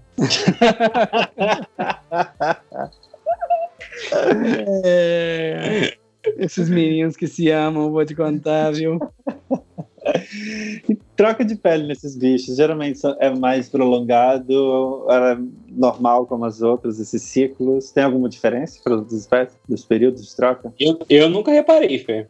Não, né? Deve ser um bicho que troca mais fácil, porque está sempre no ambiente mais úmido, né? É, pode ser. Ou a queda de umidade nesse ambiente pode ser um bicho mais propenso a problemas. Como assim? Se o ambiente não está tão úmido quanto deveria, ah, um bicho pantanoso, é um bicho suscetível a ter mais problemas de dizer que dizem por erro de umidade adequada. E, e, uma coisa que eu reparei também, não sei se é porque ela está sempre no ambiente mais úmido, mas a pele dela ela é mais escorregadia, vamos colocar assim, né, do que as outras. Não sei, a textura da pele liso. dela. Tem uns bichos é, que são mais mesmo. É muito liso, mano. Tipo, eu tenho, segurado, eu tenho parece que segurando um peixe, sabe? Parece que ela tá fugindo da minha mão o tempo inteiro, igual um peixe. Eu fico pegando assim, ela tá. E ela vai vazando. E ela não é. Ela também é meio murcha, sei lá. Ela é Daí vem mole. a dificuldade de conter que o Renato falou. Sim. É. É igual sucuri, Cara, sucuri verde. Você, você, olha ela, ela tá gordinha. Quando você aperta, é como se ela fosse uma almofadinha, assim, é meio que como que ela murcha, sei lá, assim. Não tem, tem uma, meio que uma pele ali meio que sobrando, não sei, é muito, muito diferente, assim, a, o tato com ela. E eu, eu tenho medo um pouco dessa questão aí da troca de pele, ainda mais se o bicho não conseguir entrar dentro da água, dentro da vasilha d'água, eu observaria bem. E Sim. aí é adequar a realidade de cada lugar, cada dia. Por exemplo, a gente tem muitos lugares que, pô, você tem que usar chips de coco para pitombol, tem que usar chips de coco. Chips de coco é muito bom, muito bom, muito bom. E aí eu vi um, um vídeo lá do, do pessoal que vende chips de coco nos Estados Unidos, chegou no criatório, pô, você tem que usar chip de coco aqui, por que, que você não usa? O cara falou assim, porque eu tenho uma desumidificadora de não sei quantos mil dólares daquele tamanho, porque eu tenho problemas de umidade aqui, eu preciso usar substratos secos. Eu já vi esse vídeo, cara. Ele quebra o cara na hora. Na hora, tipo assim. Ele sabe? mostra uma máquina só para fazer o contrário do que o chips de coco faz. sabe? Então, tipo assim, tem que adequar a realidade de cada lugar. Tipo, é, mas... E assim, vale fazer um parênteses, né? Os bichos do cara estavam perfeitos. Sim. Tá perfeito, criador, alta produção tal. E o cara, não, mas você tem que manter no meu substrato, os tipos de coco é o melhor que tem, retém umidade. Eu assim, mas eu não preciso reter umidade, eu tenho que fazer justamente o contrário. Mas é aquilo que o Renato falou de cagar regra, né? Exatamente. O cara quer cagar a regra porque deu certo para ele e acha, não, é isso que vale. Exatamente. Então tem que, tem que ter um, um pouco de entender a realidade de onde você está. É o que eu sempre falo. Cada recinto ele é diferente. Você pode pegar o mesmo recinto, colocar em cidades diferentes, ele vai ter um microclima diferente. E aí vem todas essas questões de controle que eu sou fissurado, termostato, timer. Na verdade eu nem uso timer, eu uso um timer digital que eu controlo pelo aplicativo do celular. Eu uso Sonoff, porque eu ligo e desligo a hora que eu quero, de onde eu tiver. Eu quero agora desenvolver um, uns data log para poder deixar dentro dos recintos, ter acesso à curva de umidade, oh. temperatura online. Eu, eu sou fissurado por esses controles e o que isso pode gerar de conforto para os bichos. Então, se eu acho, ah, hoje eu vou reduzir o tempo de iluminação dos meus bichos em quatro horas. Eu abro meu celular e reduzo. Não, hoje eu vou aumentar uma hora. Eu, eu, eu gosto desse tipo de controle e eu uso o termostato, setar a temperatura do lado quente, setar a temperatura de lado frio, para ter esse controle. Porque com isso eu tento oferecer o melhor possível para o bicho. Né? E o que a gente quer é um bicho bem, gente quer um bicho saudável. As pessoas têm a possibilidade, hoje é acessível esse tipo de controle. Então, eu acho que a gente vai migrar para recintos muito mais automatizados, igual os aquários migraram. Né, para aquários mais automatizados, alimentadores automáticos em aquário. Uh, alguns aquários hoje em dia fazem os testes da água sozinho, autorregulam com bomba é, automática de tudo. Cara, se a gente conseguir trazer toda essa expertise do aquário para manutenção dos nossos recintos, aumentando umidade, aumentando e diminuindo temperatura, é fantástico. Cara, é uma filosofia do aquário que eu queria que fosse extrapolada um pouco pra gente. É como os caras gastam em estrutura com gosto. E eles gastam mais em estrutura do que na fauna em si, né? E, e eu acho que a gente também tinha que olhar esse, com carinho esse lado. Hoje em dia, o dono de aquário ele precisa só ter o cartão de crédito, né? Que o resto é tudo automático. Mas o cartão de crédito ele tem que ter funcionando bem. é tudo caro, velho. No aquarismo. Né? É, agora a gente, a gente economiza em tudo, né? Aí eu vou fazer a minha própria pedra. Gente, não, não façam isso. Não façam. é, não façam. É, faz a vou, faz os negócios. Vou implorar não façam materiais elétricos para o seu recinto. não façam. Cara, hoje mesmo recebi uma foto de um criador que pegou fogo nos Estados Unidos, velho. Triste de ver. Nossa. É, é assim, é um, um, problema sério, tá? Pegar fogo em criador, pegar fogo em casa, pegar fogo uh, no recinto, bicho esturricar, queimar, mesmo que não pegue fogo, o bicho queima, fecha um curto-circuito, aquilo não funciona direito, você não tem garantia procurem marcas consolidadas no mercado, marcas que estão vendendo produto com qualidade. Produtos Marcas bem avaliadas, né, também. Exato. Porque às vezes você pode ter até uma marca nova entrando no mercado que está com uma boa qualidade, mas eu acho que é sempre bom buscar aqueles reviews que as pessoas deixam onde você está comprando, que, quem já comprou esse produto, o que, que achou. Pergunta se alguém já usou nesses grupos todos e teve algum problema com a marca, né? Isso é legal. Exatamente. Vai no Reclame Aqui, procura, vê se tem reclamação. Se é um, um, uma lâmpada ultravioleta, cara, quanto emite de radiação? Qual que é a frequência? Qual que é a distância? Uh, pega o vendedor que está te vendendo e soca ele de pergunta. Acho que a gente podia fazer um episódio sobre manejo de tutores.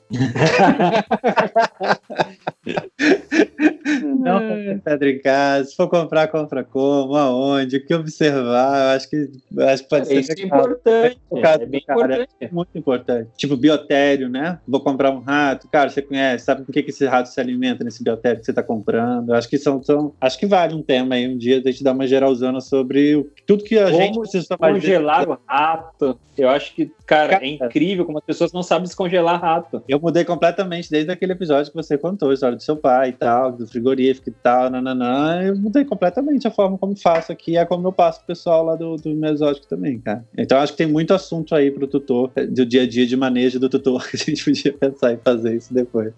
Podemos sim. Bom, vamos fugir muito, não? Se... Ah, voltando. Depois dessa leve digressão. É, esses manuseio aqui. O digamos, chiado é um bicho. Digamos que na contagem da chamada já tem 4 horas, 38 minutos e 12 segundos de chamada. Ah, mas deve ter uns dois aí, duas horas aí da gente bater papo, velho. É. Pega nós, xadrez verbal.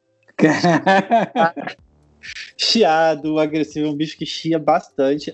Agora, quando eu mudei a questão que a gente falou um pouco mais cedo de, da temperatura e tal, o chiado diminuiu muito, quase não chia mais. E uma das coisas que dizem que é o bicho mais agressivo e tudo mais, e uma coisa que o Rafa lá do Reptiliano me falou que é engraçado, que eu falei, quanto que ela vai dar o bode? Ele falou, não sei se isso existe e tudo mais, mas eu reparei aqui que ela fica dardejando. Se ela junta as duas pontas da língua, pode esperar que ela vai dar um bote logo em seguida.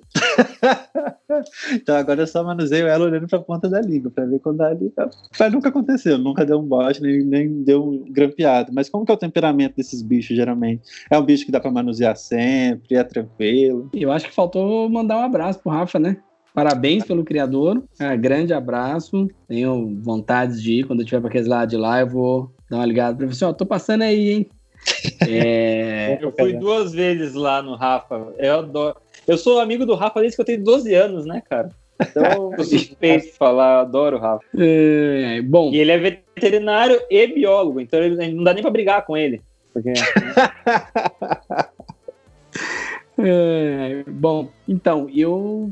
Dos poucos bichos que eu vi, eu vi opostos, sabe? Eu vi, assim, bichos mansos, igual lá no, no Zoo com o Renato, e vi bichos extremamente encapetados. Uh, esse chiado, né, que elas fazem, que é soltar ar pelo nariz com pressão ali, a Piton Ball faz. Sim, sim. Funciona muito bem pra assustar a gente. Até os É- fazem. É igual o bafo de jiboia. O, o sibilado de uma jiboia, cara, aquilo funciona. Talvez a gente que tá mais acostumado a ver ficou meio anestesiado. Mas a primeira vez que você viu uma jiboia de boca aberta, chiando, treme a base. A primeira vez que você pega uma piton, pode ser manso o que for, pega ela, levanta, ela faz. Acabou. Dá uma tremida na base. Ela Hã? abre a boca também como de boia ou não? Ou vai, vai não, pela- só, eu só vi pela narina, nunca vi abrir na boca. Igual o Piton Ball às vezes faz também. Cara, o bicho dá aquela assim, saco, o que, que foi? Ah. Ela É, foi Blood faz muito isso. A, a do zoológico no Peru não fazia nada, era tipo uma bolzona gigante. Agora a do Sérgio, a do Rangel, a grande, ela bufava pra caramba, mas não fazia nada. Bufava demais, encostava.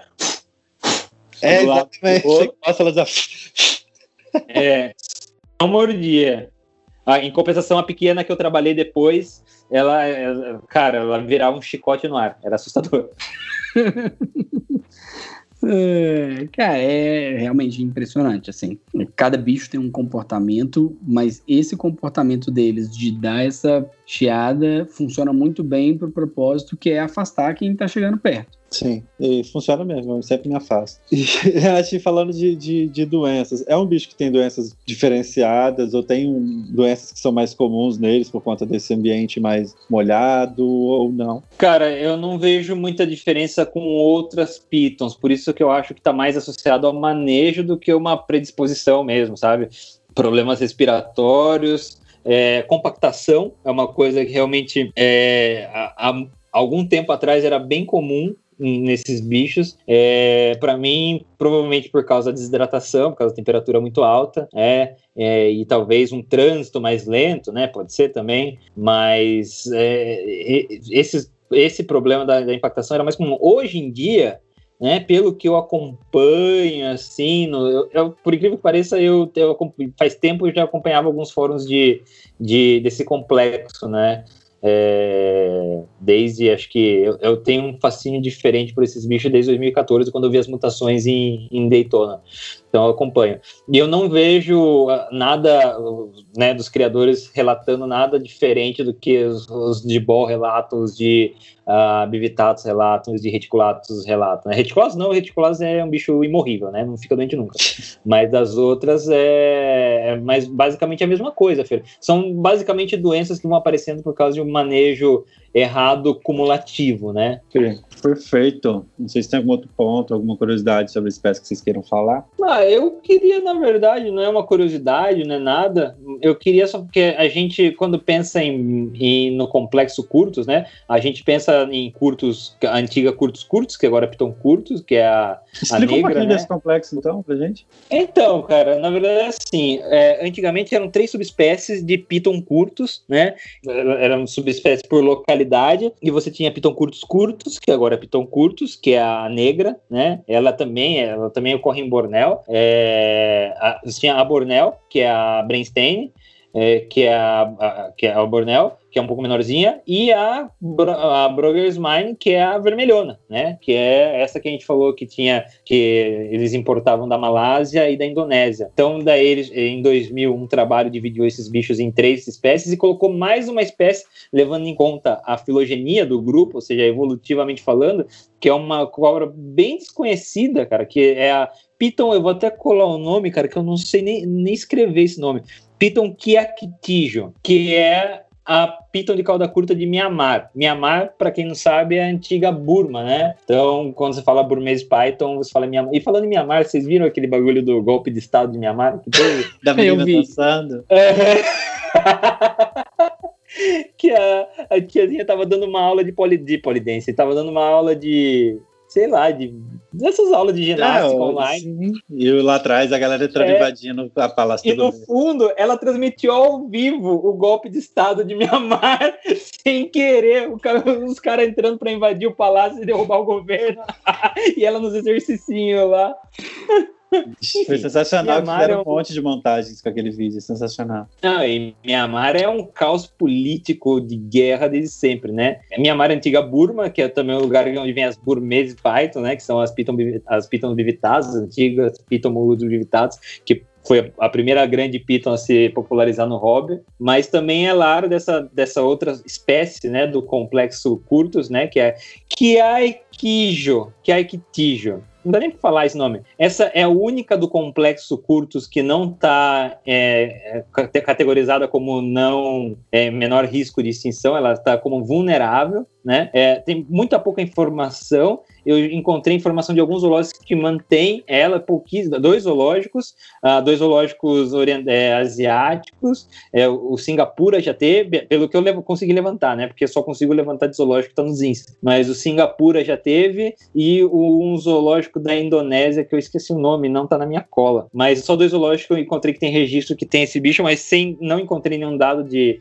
de reprodução, de manutenção e nem de criadores ah, comerciais que mantêm essa espécie, né? Então é é um bicho bem raro, né? Praticamente desconhecido. Se vocês procurarem foto dela no Google, nem tem muita foto no Google, mas é um bicho bem, bem, bem assim. Próximo do complexo Curtus, né? Vocês vão ver que é bem óbvio que ela é do complexo Curtus, e é um bicho também não tão grande, né? 1,80m e tal. E é, é assim, diferente. É um bicho que realmente diferente que pouca gente conhece. Bom, bem legal, eu não, não conhecia. Eu vou contar que eu não sou muito adepto a ficar lendo esses artigos de filogenia igual o Renato. Eu até leio alguns quando eu preciso estudar, alguma coisa assim, mas o Renato ele é tarado em ler filogenia de bicho. É, tem esse, esse probleminha aí que ele adora. Cara, toda vez você, você. Ai, bicho tal. Não, já mudou. Ano de 1312 era isso, 2018 foi isso. Em 2018, dezembro, 12 de dezembro, saiu outro artigo. E a memória desse menino é infinita. Não, é, mas assim, eu já dei minha desculpa porque eu faço isso, porque isso tem uma implicância muito grande na, na medicina e na conservação do bicho. Sim, sim. É profissional, não é tique. Vamos para as dicas culturais, então? Vamos, partiu. Vamos lá. Bom, a minha dica cultural hoje é para as crianças, para quem tem filho aí que tá, é, quer ver um, um, desenho animado onde as cobras não são retratadas como algo mal, ou que vai te matar, ou é a vilã de tudo mais, que é uma animação chamada Saara, que está na Netflix, que é uma animação que mostra o mundo das cobras ali, os conflitos, um reino, um oásis, as cobras do bem, cobras do mal, mas mostram bastante ali esse universo, retrata de uma forma mais legalzinha aí as cobras. Então vai uma dica aí para quem é da tribo e tem filho pequeno, um bom desenho para assistir junto com as crianças. Bom, o meu, a minha dica cultural é um alto jabá, é o podcast Fronteiras Invisíveis da Conservação. É, que eu lancei os episódios semana passada, tô cobrando o Jorge para mandar o áudio do terceiro episódio, é um podcast meu com o Jorge, onde a gente aborda notícias internacionais sobre zoológicos do mundo inteiro, e a gente faz depois, a gente encerra todos os episódios com um review da história de algum zoológico e de cada, cada episódio a gente escolhe um continente para fazer, né? E eu, escutem lá, a gente tá no, no Spotify, a gente se dedica muito para esse podcast. É um podcast que eu tenho, eu me divirto muito fazendo. Chama Fronteiras Invisíveis da Conservação. Não é plágio de ninguém. E é só e inspiração. É, é só impressão, né? É, e acompanha a gente lá que o conteúdo é bem bacana. Para quem gosta, para quem quer sair um pouco da, da esfera de répteis só e, que, quiser ouvir de zoológico, é bem bacana. Se você achou que a gente copiou alguém, não, a gente se inspirou. E vocês já sabem que ouvimos bastante podcast por aí. Uh, eu vou deixar como recomendação um livro que o Fernando já citou aqui, que é o Blood Python Care, do Christopher Jose. É bem legal o livro. Tem um outro também, que eu acho é do Philip Osrole, Aquela coleção dele, eu acho que ele tem um de, de Blood Python, não tem?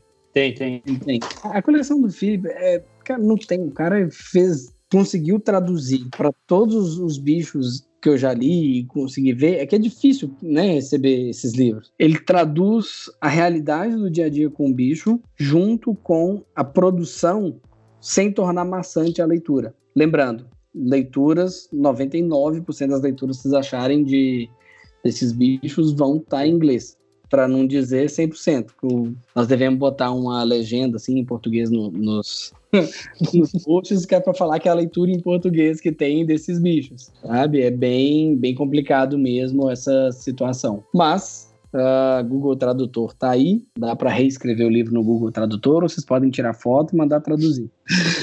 Perfeito. Só para voltar lá rapidão, a Python que eu não conseguia falar, eu achei um paper aqui que ele, ele descreve como se pronuncia. É Jactio. Jactio. Jactio. Python Jactio. Mas isso é tipo aqueles livros de, de árvore que descreve o canto? KKJYDW.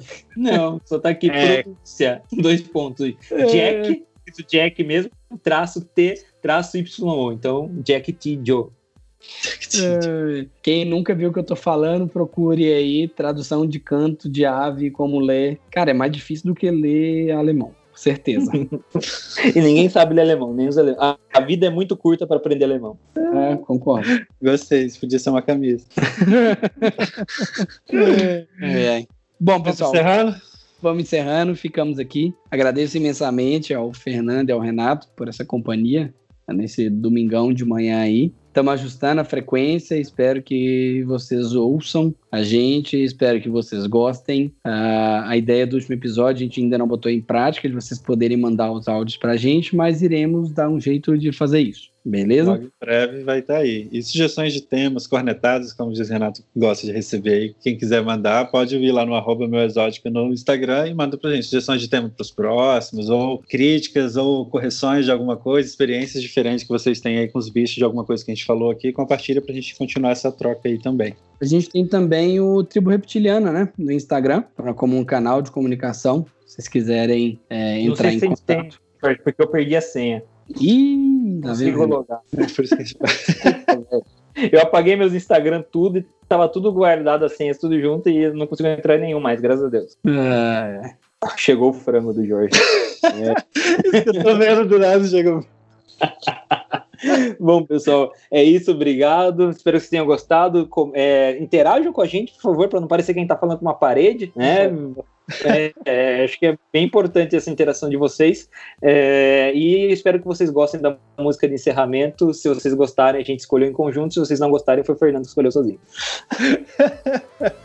Abraço, pessoal. Você ouviu mais um episódio do podcast Meu Exótico, com o biólogo George Miller, o médico veterinário Renato Iabico e o jornalista Fernando Mendes. Mande seus comentários, dúvidas e sugestões de temas para o Instagram, arroba Meu Exótico. Esse podcast é um oferecimento do criadouro Dinopet.